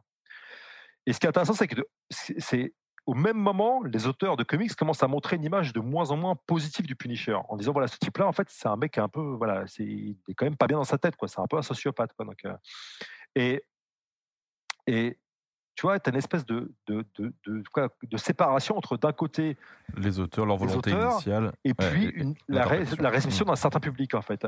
Et ce qui est assez, euh, assez hallucinant, c'est que petit à petit, le symbole de Punisher va être utilisé dans d'autres forces armées, dans des milices irakiennes aussi, par exemple, et tout, mais aussi dans la police américaine. Je pense notamment, j'ai pas la preuve en fait, mais à mon avis, c'est passé en partie par là, par le fait que euh, souvent les policiers aux États-Unis sont des vétérans en fait hein, qui deviennent policiers. Donc à mon avis, il y a peut-être cet aspect-là. Mais ce qui veut dire que dans leur tête, hein, ce type, types qui mettent le, symbole Punisher comme ça sur leur, leur plastron, c'est-à-dire concrètement pour eux, ils sont en guerre tu vois ils s'estiment en guerre contre les criminels. Et pour eux, en fait, quelque part, c'est comme s'ils étaient en Irak, en fait. Voilà, donc, euh. Et ça allait tellement loin qu'il y a notamment, notamment le, le, mouvement Blue Lives Matter, hein, qui est un mouvement pro-police, en fait, qui s'est formé après Black Lives Matter, qui a adopté le symbole du Punisher. Il y a eu aussi euh, dans plein de pays des policiers qui ont commencé à porter des symboles Punisher, notamment bah, en, France. En France, en France on il y en a eu, un en 2016, il y en a eu, euh, il y en a eu un, je ne sais plus, à Manosque, si je me souviens bien. Et là, récemment, il y a eu un policier municipal qui était dénoncé par un conseil municipal, justement, enfin, qui est dans le public, et dit non, attendez, euh, un policier municipal de Pierrefitte, donc dans le 93, qui portait ce symbole-là et qui, a priori, le porte toujours, en fait. Voilà. Donc, donc là-dessus, c'est, c'est, voilà. Et ce qui est, ce qui est, ce qui est assez intéressant, c'est que d'un autre côté, par exemple, Jerry Conway, donc le créateur du Punisher, il dit ça allait tellement loin qu'il dit il a pris plusieurs fois la parole pour dire non, attention, ce personnage-là, je l'ai créé comme un sociopathe en fait. C'est pas un type qui doit être suivi quoi en fait. Voilà. Et, ça allait tellement loin qu'il a créé, euh, euh, il a créé une espèce de mouvement en fait de, de, trucs en ligne, de sites en ligne qui s'appelle Skulls for Justice, donc les, crânes pour la justice, où il vend en fait des espèces de symboles de Punisher en fait qu'il a qu'il a retoqué pour soutenir Black Lives Matter quoi. Et en effet, comme tu l'as dit, là, moi j'ai vérifié là, euh, la semaine dernière, quand on, regarde les images des gens qui ont attaqué le Capitole, en fait, hein, la tentative euh, heureusement ratée de coup d'État, il y avait en effet des miliciens d'extrême droite qui avaient le symbole du Punisher, notamment ceux qui ont été, euh, regardez bien les photos, hein, ceux qui avaient justement, la photo assez connue, on voit un type qui saute par-dessus une barrière et qui a des espèces de serflex là et tout dans la main et un flingue en fait. Hein. Ben, regardez bien cette personne-là, il a le symbole du Punisher sur lui. Voilà. Donc ça va, ça va très loin en fait. Donc, et c'est encore une fois, c'est l'usage par un public, par un type de public, d'un personnage qui, toi, qui échappe totalement en fait au créateur et même, au, même, au, même évidemment aux éditeurs en fait. Hein. Donc, Marvel, ils ont réagi aussi parce que en 2019, ils ont fait une, ils ont fait une, une, une comment, il, y y a toujours, des séries Punisher en fait. Hein. Donc, ils ont fait une série de comics Punisher où Punisher, le Punisher tombe sur des flics qui ont justement le, sticker Punisher sur leur bagnole et quand ils voient ça, les flics qui sont là, genre ils sont contents, ils prennent ah le Punisher, on t'admire, etc. Ils prennent des selfies avec et tout.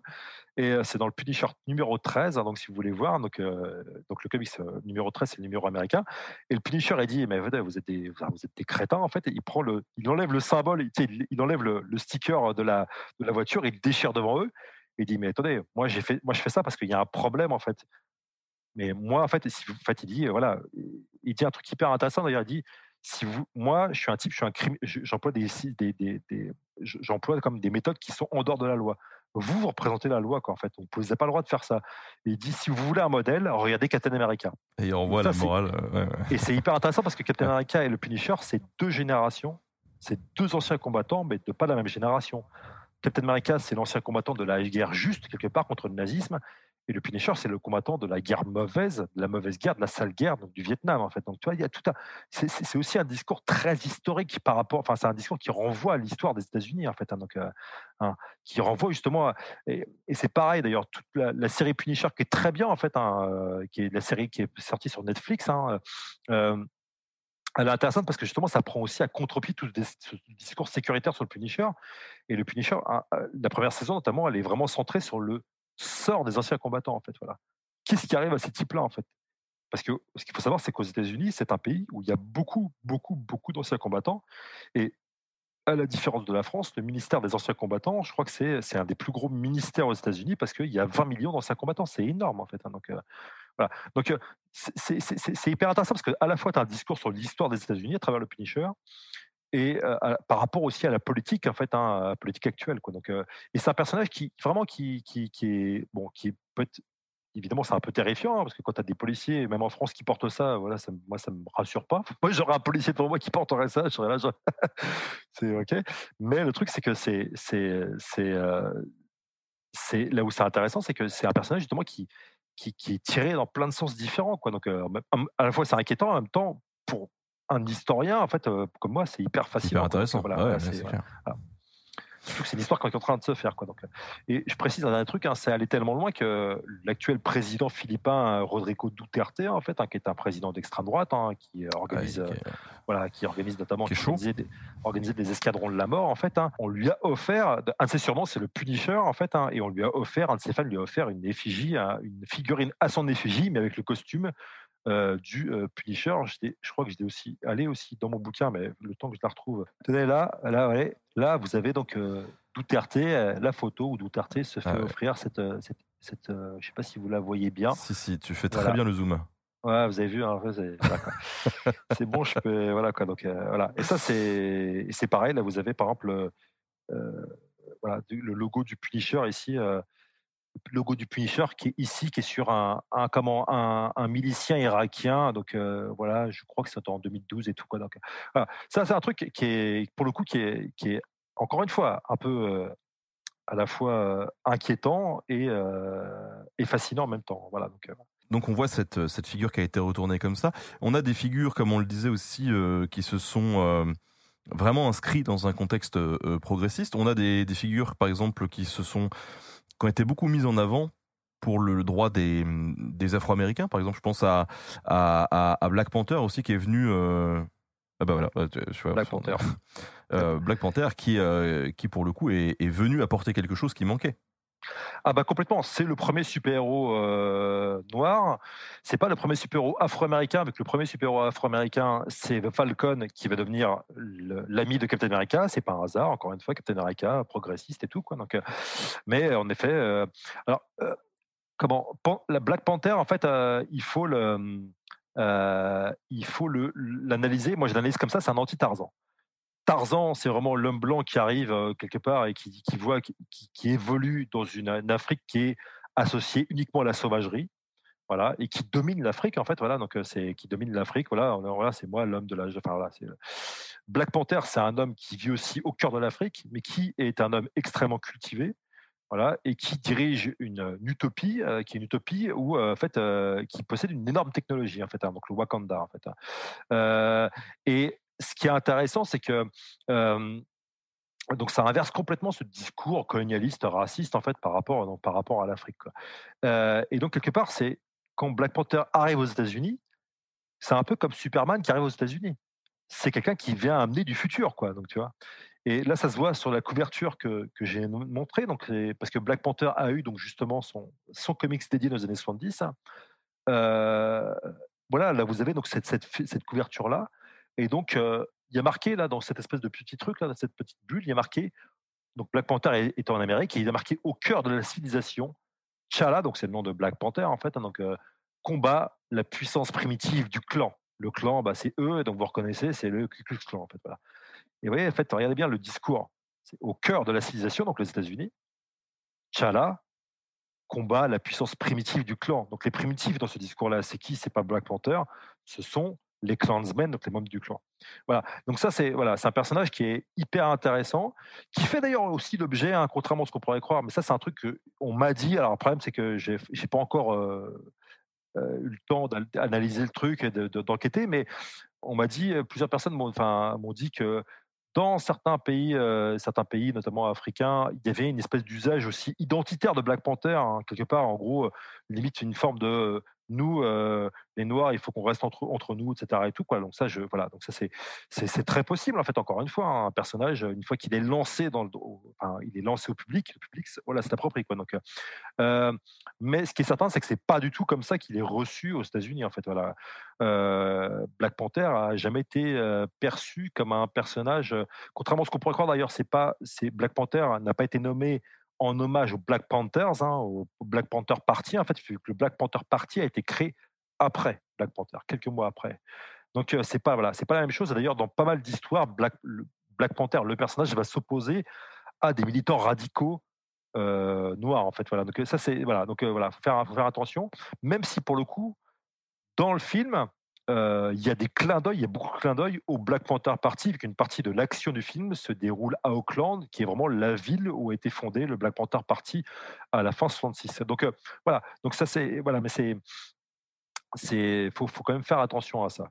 Je ne résiste pas d'ailleurs au passage à vous montrer cette couverture française des années 70 de Black Panther, ou plutôt devrais-je dire Pantherman, voilà, donc ça fait ça fait mal. Hein, On est vraiment nul à chier sur les traductions. C'est une traduction des années 70. Pantherman contre le KKK. Voilà, donc euh, c'est voilà. Après la couverture, c'est une reprise de la couverture américaine, mais Pantherman, ça fait un peu mal aux yeux, je trouve. C'est voilà. C'est comme le punisseur, le punisher qui s'appelait, qui s'appelait le, le, punisseur en français. ça fait un peu, c'est un peu donjon. Euh, ça fait, on est d'accord, voilà. Ça fait genre attention. donc euh, voilà, donc euh, et au passage, si vous voulez lire une très bonne une vieille BD dont j'ai parlé d'ailleurs dans, mon bouquin aussi, mais qui est absolument incroyable.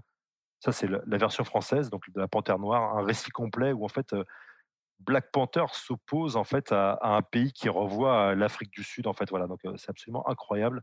Voilà, ça c'est une très très bonne BD Black Panther, voilà, des années 80. Voilà.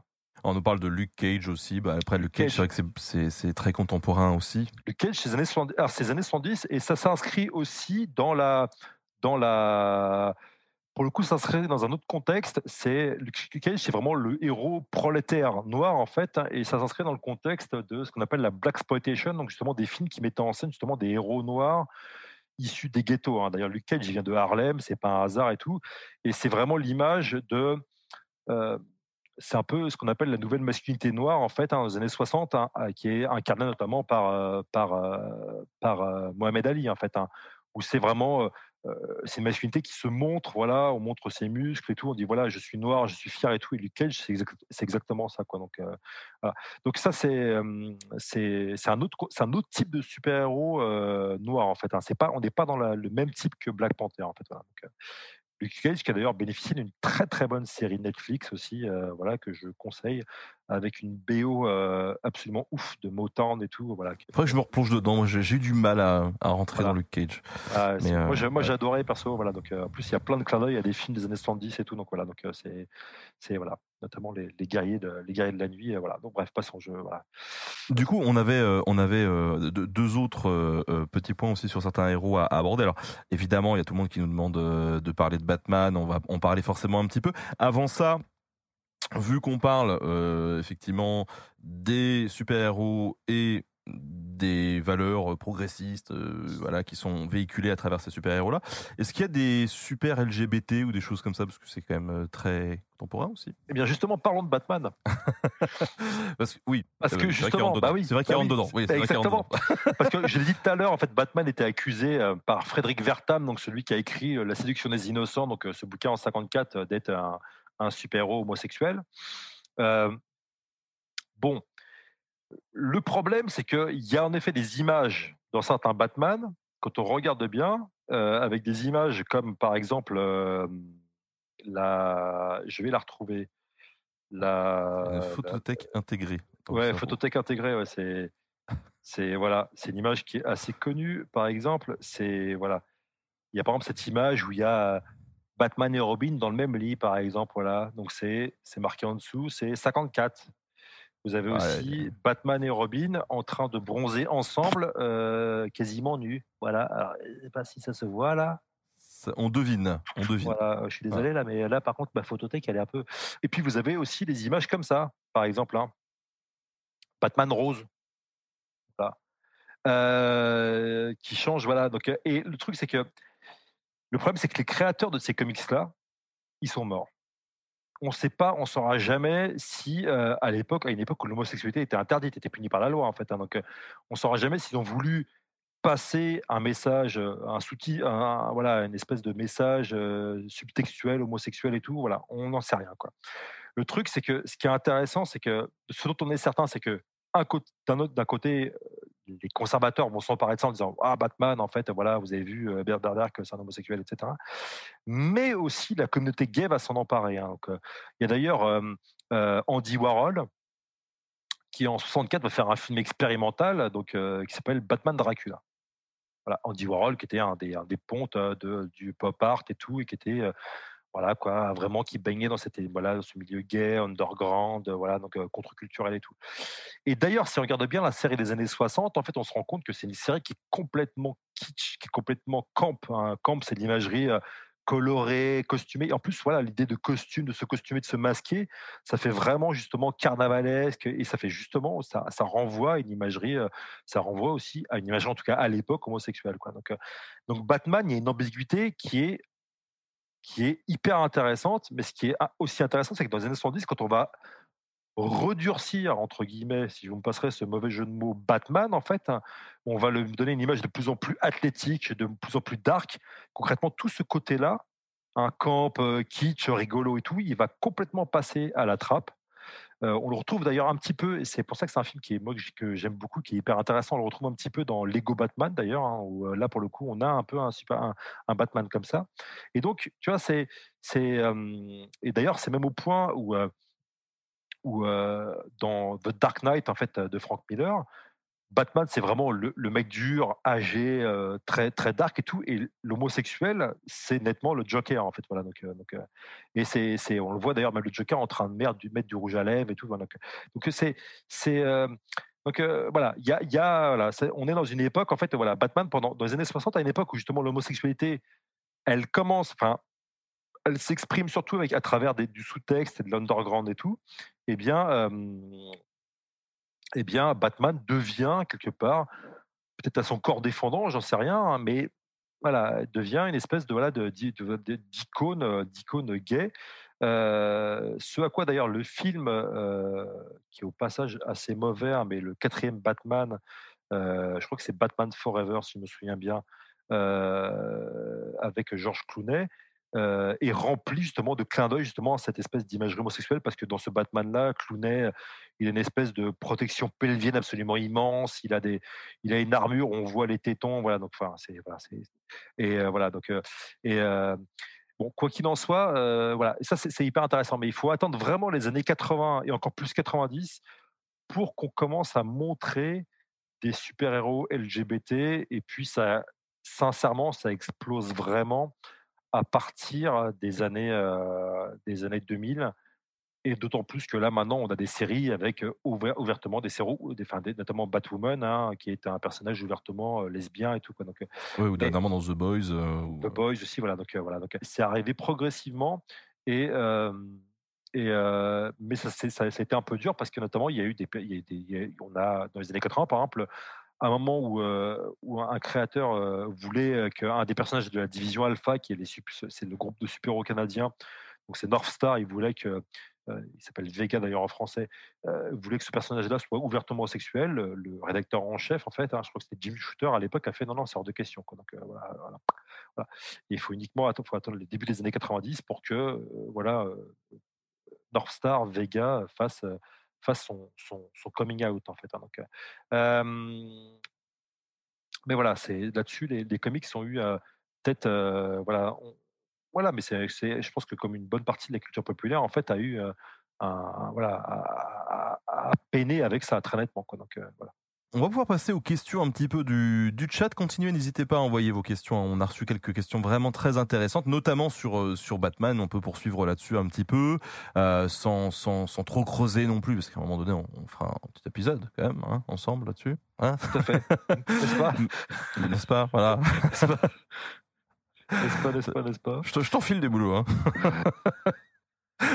euh, euh, euh, effectivement, creuser peut-être un tout petit peu plus l'aspect chevalier. En plus, ça me fait rire parce que du coup, quand je l'ai quand je l'ai vu là euh, sur sur la couverture en, en, rose, le, le rose dans à l'époque médiévale, c'était pas spécialement une une couleur anti-viriliste quoi. C'était déjà, en plus, ça n'existait pas vraiment en fait. Hein. Il n'y a pas de désigné. Enfin, si je me rappelle bien, les bouquins de Pastoureau, le rose c'est pas une couleur héraldique enfin voilà il, ça rentre dans mmh. les rouges en fait voilà donc c'est pas voilà donc mais bon mais c'est non mais bon euh, si on repasse dans les chevaliers évidemment Batman c'est il y a une imagerie chevaleresque très forte aussi mais c'est pas la même que Captain America là je vous mets une, couverture que j'aime beaucoup de Batman c'est Detective Comics numéro 31 de septembre 39 voilà donc on a Batman qui est face euh, qui est devant un château hein, c'est une couverture très très Dracula en fait de Batman en fait hein, donc euh, hein, et il est opposé donc à cet ennemi qui s'appelle le moine, hein, qui est juste là, voilà, donc qui est une espèce de sous Dracula, voilà, donc c'est assez. Alors là où c'est différent de Captain America, c'est que ça s'inscrit dans une autre tradition. Captain America, c'est le chevalier américain, le croisé américain qui va amener la démocratie partout. Voilà.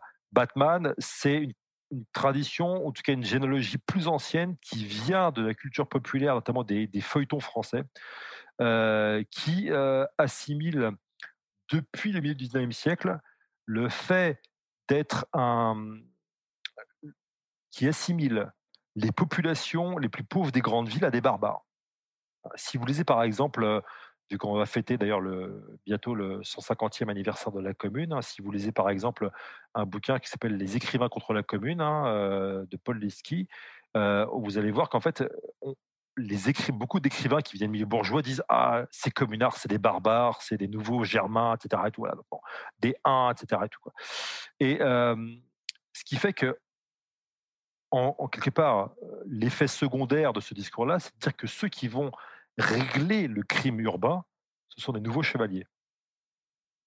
Et donc, les détectives sont de nouveaux chevaliers. D'autant plus les nouveaux détectives, enfin, pardon, excusez-moi, les détectives privés, qui sont des gens euh, qui, dans la, culture, la culture populaire française, hein, je pense notamment à, euh, des, comment, à des super-héros français un peu oubliés aujourd'hui qui s'appelle Judex, hein, par exemple, hein, donc, euh, qui apparaît en 1916. et ben Judex, c'est exactement ça. C'est un membre de la bourgeoisie qui opère depuis un château. D'ailleurs, dans le film, dans les films Judex de 1916, le château, château Gaillard, en fait. Donc, et en l'occurrence, en l'occurrence, Judex, c'est un membre de la bourgeoisie qui va quelque part affronter le crime urbain, en fait. Hein, et c'est vraiment, il est décrit comme un nouveau chevalier, en fait, littéralement. Voilà c'est pas le premier en fait, il y en a plein d'autres en fait comme ça. Hein. C'est pareil quand vous pensez en Angleterre avec un personnage comme le Saint en fait, un Simon Templar qui est une espèce pareil, une espèce de justicier en fait, un détective privé justicier qui apparaît en 29 je crois dans des romans anglais.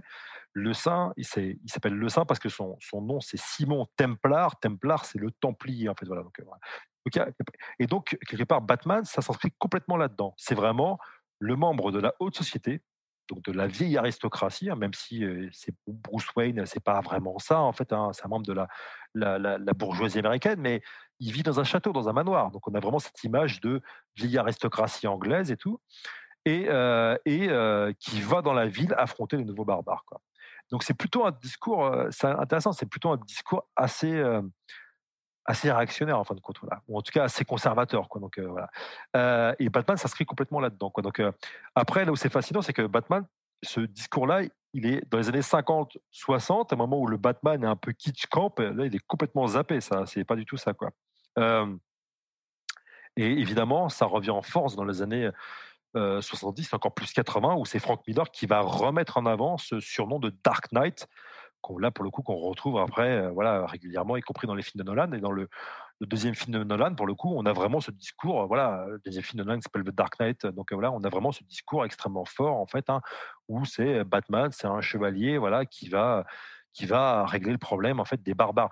Et là où c'est fascinant et je reviens je j'en viens à un personnage que évidemment j'aime beaucoup en fait qui est hyper intéressant c'est le Joker le Joker c'est aussi un personnage médiévalisé pour le coup parce que c'est c'est le bouffon en fait, hein, c'est le bouffon médiéval en fait. Hein. D'ailleurs, dans une de ses premières apparitions, le Joker apparaît dans un château, un château médiéval. Et si vous regardez bien le, film de, le premier film Batman de Tim Burton en 1989, le Joker qui est joué par Jack Nicholson, qui est absolument impérial en Joker, en fait, la fin, le combat final entre Batman et Joker se déroule où? En haut d'une cathédrale néo-gothique, la cathédrale de Gotham. D'ailleurs, si vous regardez même, même regardez bien le nom de Gotham, hein, Gotham City, hein, bon, alors c'est un des surnoms de à l'origine, c'est un des surnoms de New York, mais Gotham, ça fait aussi la ville gothique, en fait. quoi qu'il en soit, le, à la fin du film de Burton, en 89, le, le comment, le, le, combat final a lieu en haut d'une cathédrale néo-gothique. Et là, on a un énorme clin d'œil, énorme, énorme clin d'œil euh, à, Notre-Dame de Paris de Victor Hugo. Quoi, en fait, hein. D'ailleurs, c'est pas un hasard parce que, en l'occurrence, le Joker est lui-même inspiré d'un autre personnage de Victor Hugo, en fait, hein, qui s'appelle Gwynplaine et qui est décrit dans un, roman peu connu de Victor Hugo qui s'appelle L'homme qui rit, où c'est un homme qui est défiguré, son sourire a été défiguré, si ça vous rappelle quelque chose, c'est pas un hasard. Donc, par des gens qui l'ont enlevé. Et en fait, on apprend dans le roman que c'est un, euh, garçon qui était issu de l'aristocratie, qui a été enlevé à son père, et son père a été assassiné après. Et donc, il est devenu en fait un saltabanque et clown ou une espèce de, monstre en fait qui est montré au public et dit mon visage, c'est l'oppression des plus riches sur les plus pauvres, en fait. Hein. et ça, ce discours-là, on le retrouve pour le coup dans le film de 2019, dans John Joker, donc le film donc avec Joaquin Phoenix, où là on a un Joker qui, dont la, le corps déformé représente justement l'oppression sociale en fait. Donc ça c'est voilà donc ça c'est voilà c'est là-dessus c'est pareil j'ai écrit un papier donc je le renvoie enfin je renvoie dessus sur, Retro News hein, donc où là Batman la France voilà. à la Joker c'est la France ouais et là c'est pareil c'est intéressant parce que on parlait encore d'actualité notamment dans les dans les pas que dans les mouvements des Gilets jaunes, mais dans des, dans des manifs de Gilets jaunes, tu as eu des gens qui étaient habillés en Joker, en fait. Voilà, donc euh, c'est voilà, c'est assez, encore une fois, c'est assez fascinant. Mais il y a aussi des manifs, notamment euh, au Liban, où il y a des gens qui étaient déguisés en Joker, enfin, qui étaient grimés en Joker et tout. Donc euh, ça va extrêmement loin. Quoi. Je trouve que c'est, pour le coup, c'est, hyper intéressant. les super-héros américains n'occupent-ils pas la place de nos figures historiques utilisées en politique? Charlemagne, Jeanne d'Arc, etc. C'est une bonne question. Enfin, après, le truc, c'est que oui et non, parce que de toute façon, après, le truc, c'est que c'est bon, c'est des personnages. on va me dire c'est des personnages fictifs, les super-héros sont des personnages fictifs, donc non. En même temps, Charlemagne et Jeanne d'Arc sont devenus, sont devenus, ont été tellement populaires à un moment que ce sont devenus, en fait, quelque part, leur, image s'est détachée du vrai personnage. En fait, hein, on n'est plus la même chose, donc c'est aussi quelque part devenu des personnages fictifs. Donc pourquoi pas Après, là où c'est intéressant, c'est, la grande différence, c'est que un personnage comme Jeanne d'Arc, qu'on retrouve plusieurs fois cité dans les super-héros d'ailleurs, ou, le roi Arthur, par exemple, et tout, sont des personnages qui appartiennent à personne, en fait. On peut faire ce qu'on veut avec. Les super-héros, c'est là la grande différence, que et c'est là même où dans les super-héros, tu as plusieurs acteurs en fait, voilà, tu as plusieurs groupes qui, qui agissent. Tu vas voir l'éditeur, tu as l'artiste et l'éditeur en fait voilà. Donc après l'artiste n'est pas libre de ce qu'il peut faire avec un super-héros qui appartient à Marvel parce que voilà euh, ou à DC, un personnage comme Batman, on fait pas, un, voilà, un auteur fait pas ce qu'il veut en fait. Hein, donc, euh, euh, même si je pense qu'ils ont une grande liberté créatrice, hein, mais quand même, il doit, il doit englober, il doit, il doit, il doit aussi assimiler une grande partie de l'histoire de Batman. Euh, tu as aussi le public voilà, qui va recevoir ces super-héros. Mais dans le public, en fait, tu vas avoir des trucs particuliers parce que tu as aussi ce qu'on appelle le fandom, donc les, les fans qui sont très actifs, notamment aux États-Unis, en fait. Donc, euh, euh, quand euh, il y a des choses qui plaisent pas, quand, ils font quand les, éditeurs font des choses qui plaisent pas, en fait, qui leur plaisent pas, en fait, ils réagissent très, très vite et tout. Donc, donc tu vois, c'est, c'est, c'est, c'est un, un, rapport.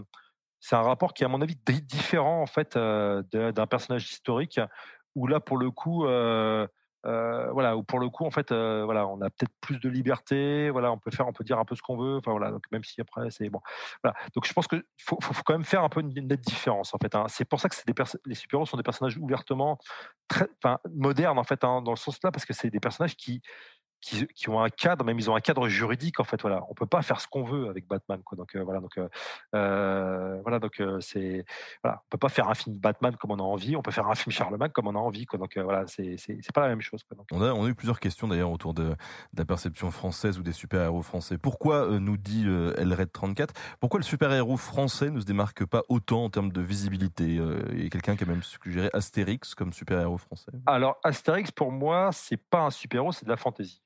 Ça, j'ai écrit un papier, plusieurs papiers là-dessus, en fait, notamment un qui est en ligne, en fait, vous trouvez facilement. C'est qu'on est dans une image, une imagerie où, en fait, pour le coup, c'est le village en nature qui est défendu par une force magique. En fait, on est plus dans la, pour moi, dans de la fantaisie très nettement. On n'est pas dans une espèce de truc super héroïque, d'autant plus qu'il n'y a pas de, il a pas de, on n'est pas dans un contexte moderne, il n'y a pas d'identité secrète, il n'y a pas de science qui est en jeu et tout. Donc voilà, c'est pas, voilà. Donc après, de s'il y a très peu de super-héros français, il y en a eu en fait. Hein, je l'ai dit, j'en ai parlé comme Judex et tout. Un des premiers super-héros qui a un pouvoir, par exemple, c'est le Nyctalope en fait, hein, donc qui est créé par Jean de Lahire. Euh, c'était pas une BD, c'était un feuilleton, donc c'était écrit, dans le matin et tout. Bon, le problème c'est que Jean de Lahire, entre 40 et 44, il a eu des voilà, il avait voilà quoi, donc il était ultra collabo et antisémite, hein, donc donc donc tout le problème en fait, ça va être je pense que ce qui s'est passé, c'est que il y a eu deux choses. Enfin, vraiment, la rupture, c'est au sortir de la guerre. C'est qu'en France, d'un côté, euh, il y a eu une espèce de, très rapidement un anti-américanisme très fort qui s'est installé après-guerre, qui a traversé vraiment tous les, bords politiques en fait, hein, euh, euh, et qui était vraiment très fort. Donc on voulait absolument euh, préserver, en tout cas faire une espèce de cordon sanitaire autour de la culture française en disant voilà il faut produire de la culture euh, française et tout. Donc euh, et alors c'est ce qui fait que les comics sont, ont été ont été vraiment en grande partie bloqués. c'est une première chose. Et deuxième chose, c'est que il y a vraiment ce discours. On a assimilé les super à, du nazisme. Donc, en disant, voilà, ce sont des surhommes, donc c'est une référence aux surhommes nazis. Quoi. Donc, ce qui n'était pas du tout le cas, en fait, hein, littéralement. Moi, je, on lit vraiment la presse de l'époque, en fait, hein, c'est parfois, c'est absolument hallucinant. Et puis, euh, voilà, il y a ce mélange des deux hein, qui est très fort, et donc, vraiment, on, va, euh, voilà, on va dire, voilà, c'est un truc d'américain, de droite, euh, conservateur, ou c'est un truc d'américain qui sont, c'est un truc de, c'est une espèce de sous-culture et tout, quoi. Sans côté qu'en plus, en France, contrairement aux États-Unis, la BD va avoir beaucoup de mal à s'imposer comme une culture ou comme un, médium légitime, beaucoup plus qu'aux États-Unis. Et ce qui fait que, ou en tout cas, on va le considérer très longtemps comme un truc uniquement destiné aux enfants, puisqu'il y a une date assez récente en fin de compte. Et donc, tout ça, ça, va se mélanger en fait, et ça va faire que, bah voilà, les, super-héros en fait, ça va, ça va bloquer quoi. Aujourd'hui, je pense que c'est en partie terminé.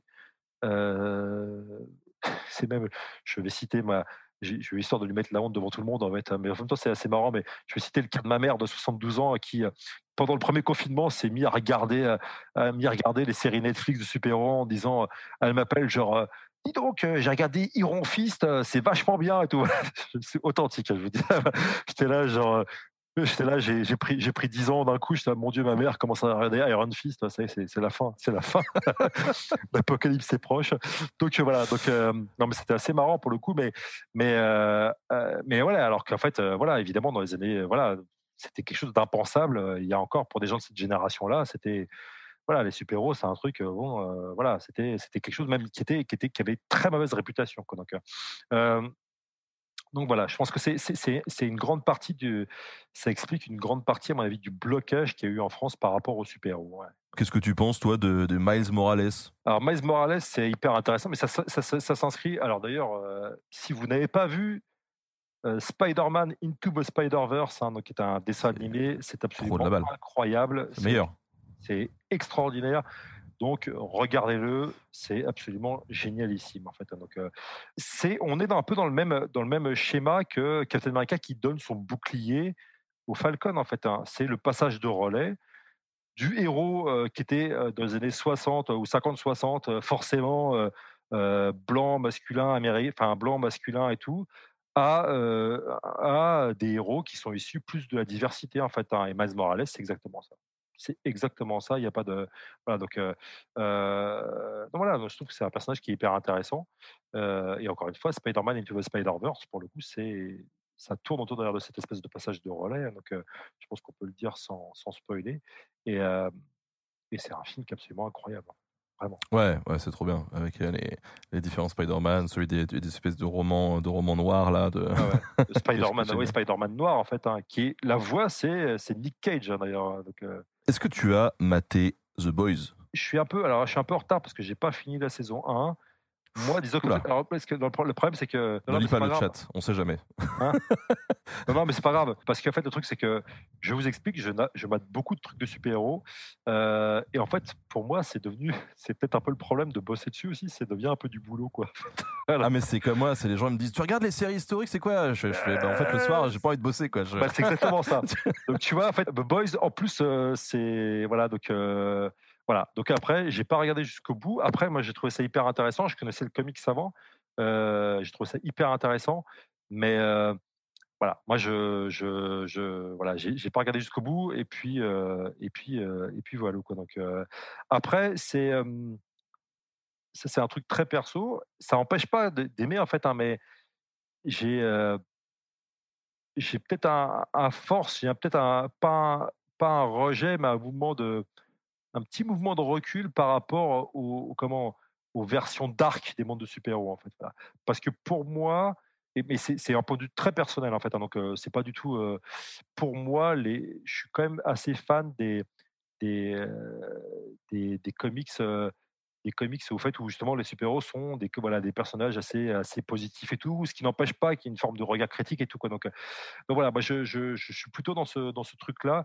Euh, voilà, donc après, The Boys, parfois, au bout d'un moment, je suis là, genre, c'est un peu comme, euh, comme entre Game of Thrones et, euh, comment et, Tolkien. Alors j'aime beaucoup Game of Thrones, mais je préfère lire du Tolkien. Voilà, parce qu'au bout d'un moment, au bout du 15e mort, je suis là, genre non mais en fait j'ai compris, c'est bon, voilà. J'ai envie de me détendre un peu. Donc voilà. Donc après, c'est, mais ça n'empêche pas que The Boys c'est très intéressant et puis ça pose des questions qui sont évidemment des questions très très pertinentes par rapport à l'Amérique contemporaine. C'est une évidence en fait. Euh, et c'est d'autant plus intéressant si je crois me souvenir que The Boys euh, à vérifier, mais le The Boys est issu d'une série de comics qui a été publiée par un éditeur indépendant. Donc tu vois, on n'est pas chez Marvel, on n'est pas chez, chez DC. Justement, les éditeurs indépendants qui ont commencé à prendre l'importance dans les années 90 euh, permettent aussi ce genre de, de, de, publication. En fait, concrètement, ils prennent, ils, prennent tout, puis euh, ils font. Mais il y avait un peu ça aussi avec The, The, The Authority, The Authority, donc, donc qui était une autre série de comics un peu, un peu critique, dark, où d'ailleurs il y avait une espèce d'équivalent de Superman qui sortait avec l'équivalent du Batman et tout, voilà, donc qui était enfin les deux étaient homosexuels et tout, donc ça c'était intéressant. Donc, donc voilà, donc c'est pour ça que voilà, The Boy c'est intéressant, mais mais je crie pas non plus à l'hyper nouveauté, quoi. En fait, tu vois ce que je veux dire, c'est qu'en fait, voilà, c'est c'est c'est quelque chose, en fin de compte, ce regard hyper critique sur le super-héros qui est ultra légitime, qui est entièrement légitime. Je pense qu'on on l'a déjà, enfin, il est déjà en route depuis les années 80, en fait, même avant, donc avec des séries comme The Watchmen ou une série qui est mal connue mais que j'aime beaucoup, qui s'appelle L'Escadron Suprême, en fait, qui a été avant les Watchmen, en fait. Donc voilà. Donc bon. Parce que moi, ce que j'aime bien dans The Boys, c'est cette dimension euh, euh, marketing euh, argent, tu vois, aussi qui, qui, est développée, qui, qui, est très intéressante. Mais Tu l'as aussi dans The Watchmen, justement, aussi, avec, notamment mmh. avec Ozymandias, hein, Ozymandias qui, qui fait sa, une partie de son pognon en vendant sa propre image de super-héros, en fait, hein, qui est une espèce de. Voilà, qui vend même des, des poupées Ozymandias et tout. Voilà, donc, donc c'est pour ça que, encore une fois, j'aime bien The Boys et tout. Les épisodes que j'ai vus, je trouvais ça intéressant. Mais je suis pas voilà je, je voilà je trouve que c'est c'est ça s'inscrit dans des schémas qui ont déjà été en partie explorés quoi. donc après ça n'enlève rien à la qualité de, de, de la série. D'ailleurs, est-ce que les héros antiques, par exemple Hercule, étaient vus comme de réels personnages ou des mythes lointains par le peuple médiéval? Et dans le dans l'adaptation de, de, Disney de, de, Hercule, on voit d'ailleurs qu'il vend des produits dérivés à son image, un peu comme un super héros. Alors ça c'est une question qui est assez compliquée parce que bon d'ailleurs enfin voilà dès l'époque grecque tu as, une, as un courant euh, de pensée euh, qui se développe chez les philosophes notamment ou chez les historiens qui disent en gros les dieux sont pas des dieux. En fait ce sont des rois qui ont été mythifiés quoi. Donc euh, voilà. Donc donc voilà. Donc c'est c'est quelque chose qui va perdurer et voilà donc c'est bon, bon voilà. Ça après c'est pas comment? On peut l'avoir aussi un petit peu chez les super héros notamment quand il y a les hmm, j'ai oublié le nom. là, j'ai un trou de mémoire, mais il va y avoir un peu cette idée-là, comme quoi en fait les héros, en fait, hein, c'était des anciens. certains héros, certains extraterrestres ont pu incarner des anciens dieux et tout. Voilà. Donc ça, c'est voilà. Donc et on va retrouver ça aussi avec Thor et tout. Quoi. Donc on trouve ça aussi dans les comics. Quoi. Donc, mais c'est deux phénomènes différents à mon avis. Alors là, il y a une ou deux questions qui sont un peu hors sujet sur plutôt ton activité. On parle de fréquence médiévale. Est-ce que est-ce que c'est toujours d'actualité, fréquence médiévale? J'ai plus le temps. T'as plus, plus le temps. Le podcast est un peu, un peu mort. Ouais, le podcast est un peu mort et tout. Puis euh, voilà. Non, mais j'écris les épisodes pour Nota BD. Moi, j'ai plus le temps. Moi, je, suis désolé. Bah oui, euh, je, je, rencontre, je, rencontre, des gens intéressants comme ça. Qu'est-ce que vous voulez que je leur que je fasse À, part dire, bah écoute, on bosse ensemble. non, mais il n'y a, pas de souci. Mais en plus, euh, j'écris des, enfin, j'écris plein de trucs. voilà, je, suis sur 40 projets en même temps. Donc malheureusement, plus en plus par-dessus marché, j'ai un, j'ai un, le semestre, le second semestre où j'enseigne aussi à la fac, où d'ailleurs j'enseigne, je vais enseigner un TD sur les super-héros. Donc voilà, donc ah, c'est trop bien. Voilà, donc voilà, donc inscrivez-vous à, Paris 3 si vous voulez. Alors, bref, bah, le truc c'est que voilà, donc c'est malheureusement entre tout ça j'ai plus le temps de m'en occuper. C'est malheureux, mais bon, c'est comme ça. Et alors quand même, il faudrait peut-être rappeler, rappeler à, nos, nos, chers amis que, que tu as écrit quand même un bouquin là-dessus. Hein S'ils veulent en savoir plus que tu nous montres depuis tout à l'heure, waouh, quelle entrée Donc une histoire politique chez Libertalia, 17 euros. Super-héros, une histoire française de l'ami Xavier Fournier, voilà, qui est sur les super-héros français, avec eu des questions là-dessus. Donc, bah voilà, très bien. Super Dupont, hein? euh, je sais pas je, crois me souvenir qu'il y a Super Dupont, mais il y a plein de trucs en fait. Hein. donc ça commence, ça commence, voilà, ça commence. il y a aussi Super Matou, voilà, je j'ouvre les pages et tout, voilà. donc voilà, donc voilà, il y a des sur les parodies de super héros, enfin voilà, donc c'est voilà, donc donc à mon avis, à mon avis, il y aura, je crois me souvenir qu'il y a Super Dupont, mais ça fait quand même quelques il, temps. Il est en couverture, je crois. Que bah oui, il est en couverture en plus. Bah voilà, donc voilà, donc il y a Super Dupont. Voilà, merci. Voilà quoi, donc et sinon un autre bouquin qui est assez marrant d'un monsieur que j'aime bien aussi, Jean-Michel Ferragati, les publications américaines en France de super-héros aussi, c'est pareil, c'est pour répondre aussi à l'histoire des super-héros français. Donc là, c'est plus sur les traductions et tout, voilà. Donc, mais c'est vachement bien. Sinon, en anglais, parce que voilà, vous avez cet excellent bouquin de Jill Lepore, en fait, qui est une historienne qui a écrit The Secret History of Wonder Woman, malheureusement toujours pas traduit, mais qui est très bien et qui en plus a le bon goût d'être en poche, voilà, donc, mais qui est un peu épais. Donc. Et aussi, au niveau des romans, voilà, c'est un roman fictif sur des créateurs de super-héros fictifs qui ont créé un super-héros fictif, quoi. Donc, mais c'est vachement bien. C'est en fait c'est une espèce d'hommage à l'âge d'or des comics qui s'appelle Les extraordinaires aventures de Cavalier, clé, voilà, de Michael Chabon, qui est un, qui d'ailleurs, si je me souviens bien, Michael Chabon, il écrit euh, aujourd'hui, il est en train d'écrire une série Star Trek. Je ne sais plus laquelle, je crois que je crois que c'est Star Trek Picard. Quoi. Donc euh, voilà, quoi qu'il en soit, Michael Chabon, très bien. Et en plus, il est maintenant en poche chez 10-18, si je me souviens bien.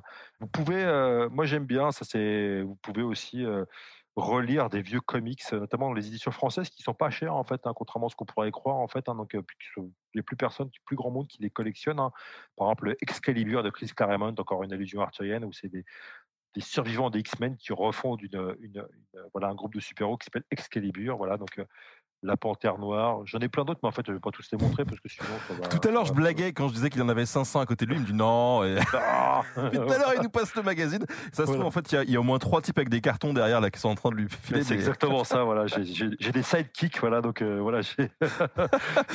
Quand on n'y connaît rien en comics, mais qu'on a envie euh, de, de, de se lancer dedans, on commence par quoi? Il y a, y un, un comics qui, a été- qui s'appelle Marvel en fait voilà donc euh, et c'est l'histoire euh, l'histoire de la euh, des super héros Marvel depuis euh, les années euh, 30 euh, 40 jusqu'aux années 70 80 vu par un journaliste qui vieillit avec eux quoi donc euh, et ça par contre euh, ah là là j'ai oublié en plus euh, Marvel en fait euh, il est publié en France et je que ça c'est pour Marvel c'est vachement bien et puis euh, pour DC hein, hein, hein.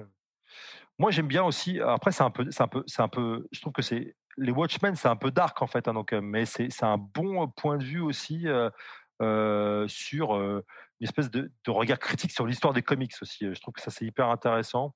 C'est des dessins, c'est des espèces de dessins très, euh, c'est des dessins qui font euh, Kurt Busiek.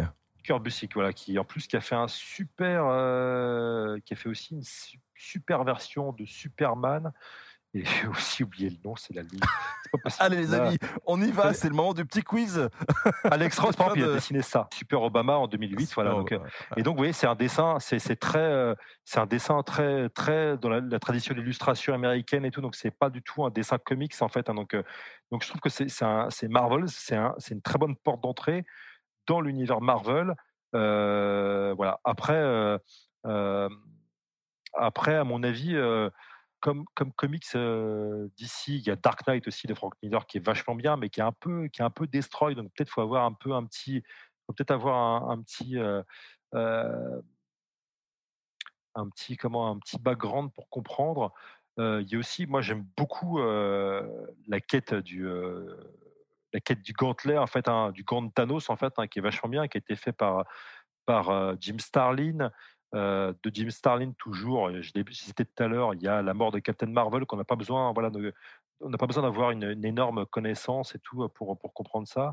Non, franchement, il y a, il y a pas mal, euh, voilà. Mais encore une fois, moi, je, voilà, je dirais d'ici plutôt, même si c'est pas vraiment d'ici, Watchmen, et puis euh, Marvel, justement, Marvels, donc avec un S, euh, qui a été publié, donc euh, euh, par, euh, qui a été publié en France hein, en, en récit, euh, voilà, en récit complet, quoi.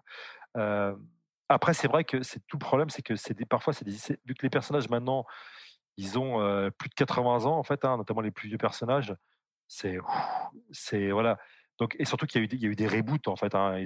Parfois ils ont remis l'histoire à zéro en employant des espèces. Ils l'ont fait d'ailleurs plusieurs fois et tout, euh, notamment chez DC. Donc euh, parfois c'est un peu compliqué à suivre quoi. Ah bah, quand, quand Euh, j'ai voulu m'y mettre, moi, je, moi, je suis, je suis Non, fan mais- de Romero, tu vois, du cinéma de Romero, et du coup, j'ai fait, tiens, il y a un Marvel zombie, donc je me suis dirigé Ah ouais, non, là-dessus. mais- J'étais un peu perdu dans les références des fois, même si c'était sympa. euh, Oui, oui, non, mais c'est, ouais. c'est, c'est après, euh, vu que Marvel s'est construit aussi de pe- pe- petit à petit euh, comme un multivers. hein, Marvel, enfin les premiers à avoir fait ça, c'est, DC plutôt, hein, donc euh, avec Flash. Mais, euh, euh, d'ailleurs, en, DC Comics, les séries, donc séries Arrow, Flash, The Flash, etc. et tout, qui ont été faits par la chaîne CW, hein, CW, elles sont pas mal pour le coup. Je trouve que c'est vachement intéressant. Ils ont fait un reboot, en tout cas une espèce de variante télévisée assez intéressante, notamment de The Flash. Moi que j'aime beaucoup, de Supergirl aussi tout quoi. Donc, voilà. Là, pour le coup, c'est assez intéressant. Il y a pas mal de il y a pas mal de clins d'œil justement à la culture comics. Mais c'est pareil quand on regarde bien les films les films Marvel, hein, les films du, films du MCU, il y a plein de clins d'œil aussi. Il y a pas plein de ce qu'on appelle aujourd'hui de fan service en fait. hein. donc voilà pour pour que les fans aussi voient le voient la petite référence justement à telle couverture et tout, ou tel comics hyper connu. Quoi. Toi, t'es plutôt DC ou Marvel? Aïe, aïe, aïe. Alors le truc c'est que il faut bien comprendre une chose, c'est que en fait le truc c'est que quand j'étais, moi je suis né en 76, donc quand j'ai commencé à lire des comics, en fait, hein, c'est dans les années 80, à l'époque, euh, la plupart des comics auxquels on avait accès en France, c'était des comics Marvel.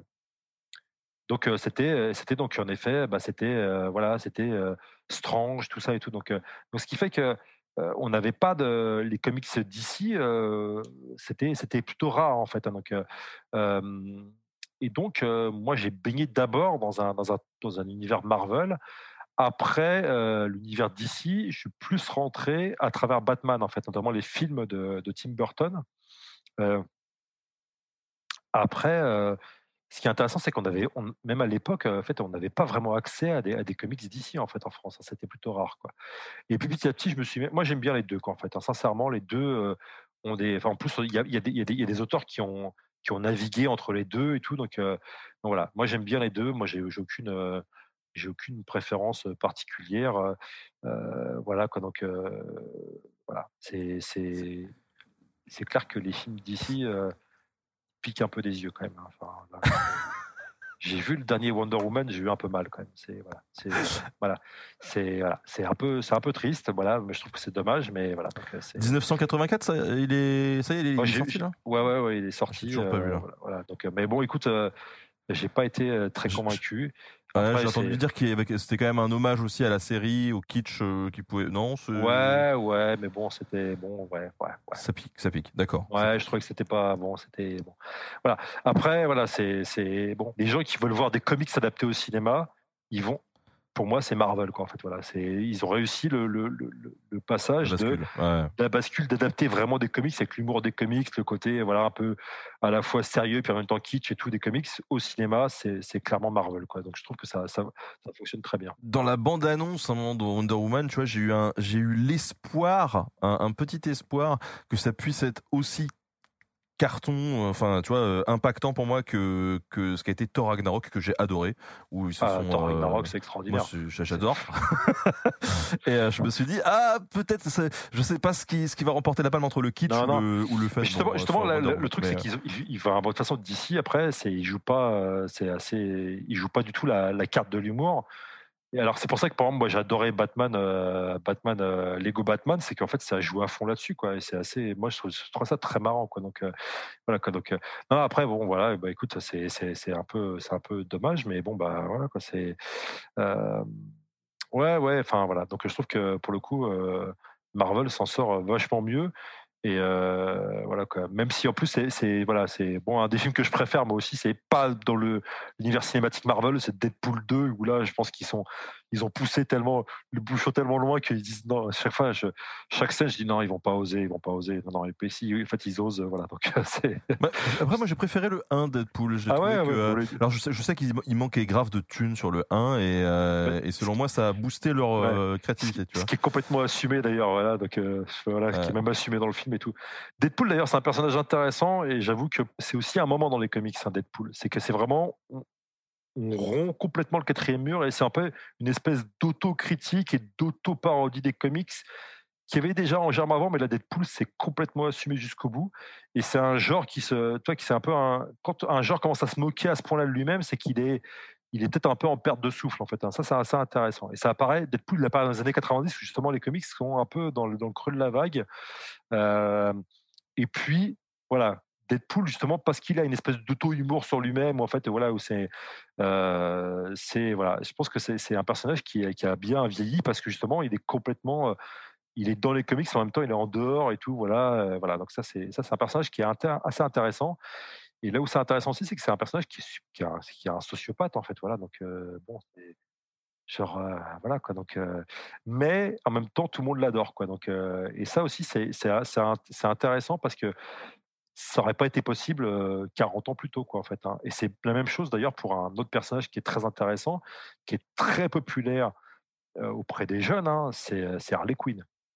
Harley Quinn, c'est un personnage quand même qui est, hyper ambigu, quoi, en fait. Hein. Donc, le film d'ailleurs était pas mal, Harley Quinn. Moi, j'ai bien aimé. Moi, j'ai trouvé ça très marrant, en fait. Voilà, où c'est une espèce de Deadpool aussi. Voilà, il y a pas mal de. Je pense qu'ils ont voulu faire un peu comme Deadpool, mais c'est hyper intéressant. C'est que c'est un personnage qui est aussi une sociopathe, qui en plus a, une relation avec le Joker qui est un peu genre. enfin, what the fuck, parce que concrètement, enfin, c'est une relation de domination absolument horrible, voire un viol. En fait, voilà, donc c'est. Et pourtant, moi, quand je suis allé dans des conventions et tout, en fait, il y a plein de gens qui sont habillés en Joker Harley Quinn, en fait. Hein. Et même, j'ai eu, enfin, j'ai interviewé par moment une cosplayeuse qui j'en ai invité, enfin, j'en interviewé deux, trois, juste comme ça pour, pour avoir un peu comme ça, tu vois, leur sentiment par rapport à ça. En fait, elles disent non, mais en fait, c'est pour nous, c'est une femme libérée et tout, quoi. Donc, ça, c'est, tu vois, as la différence entre un personnage qui a été créé comme un super vilain et puis l'usage par le public, l'usage social et politique, en fait, qu'en fait le public. Et ça, c'est fascinant, quoi. Donc, euh, et, euh, voilà, ça, moi, ça, moi, bah, il y a voir l'adhésion aussi autour du Joker, hein, avec euh, notamment euh, le dernier film. Euh, il y a ouais, ouais mais carrément. Mais c'est hyper intéressant parce que c'est pour un, historien, en fait, c'est fascinant, quoi, ce genre de truc. Genre, un personnage qui est. qui est qui est complètement sorti de son, enfin qui, devient en fait voilà qui, devient qui prend une espèce de dimension sur le champ social qui, est, qui devient réel en fait voilà ce personnage là même si bon évidemment je sais que c'est un personnage inventé tout le monde le sait mais il a une existence réelle parce qu'il voilà il a une voilà une espèce de vie à part entière et tout donc ça c'est c'est assez, c'est assez fascinant. Quoi. Donc, moi, je trouve que c'est, des personnages sur lesquels moi je suis en train de travailler. Je prends des notes par-ci par-là et tout. Je me dis voilà, voilà, je veux, voilà, je dis des trucs et tout. Je vois. Donc, il y a aussi une série, série de dessins animés Harley Quinn qui est vachement marrante aussi. Hein. donc, avec, avec l'acteur en anglais, celle qui fait la voix d'Harley Quinn, c'est, c'est Penny, hein, donc l'actrice qui joue Penny dans, dans The Big Bang Theory. Hein. donc voilà, donc c'est assez, c'est voilà, donc c'est une série de, de dessins animés, mais vraiment à destination d'un public adulte. Hein, donc, voilà, moi je pense que c'est voilà, c'est des personnages qui m'intéressent qui, beaucoup. Bon, eh ben écoute, en tout cas, merci William. Comme d'habitude, c'est toujours très intéressant les lives avec toi. Un véritable puits de sens sur la pop culture. merci. Ça fait, ça, ça fait, du bien. Merci à toi. Merci à vous aussi d'avoir été là et d'avoir été patient. Et voilà, merci, c'était bien cool. Salut, salut, salut. salut.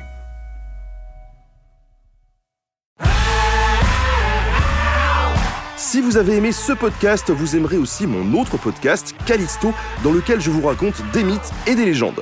En attendant que vous nous suiviez sur Castbox, Apple Podcast, Podcast Addict ou toute autre plateforme qui propose cette fonction, n'hésitez pas à vous abonner. Vous pouvez même nous laisser une note et, soyons fous, un petit commentaire, je le lirai avec plaisir.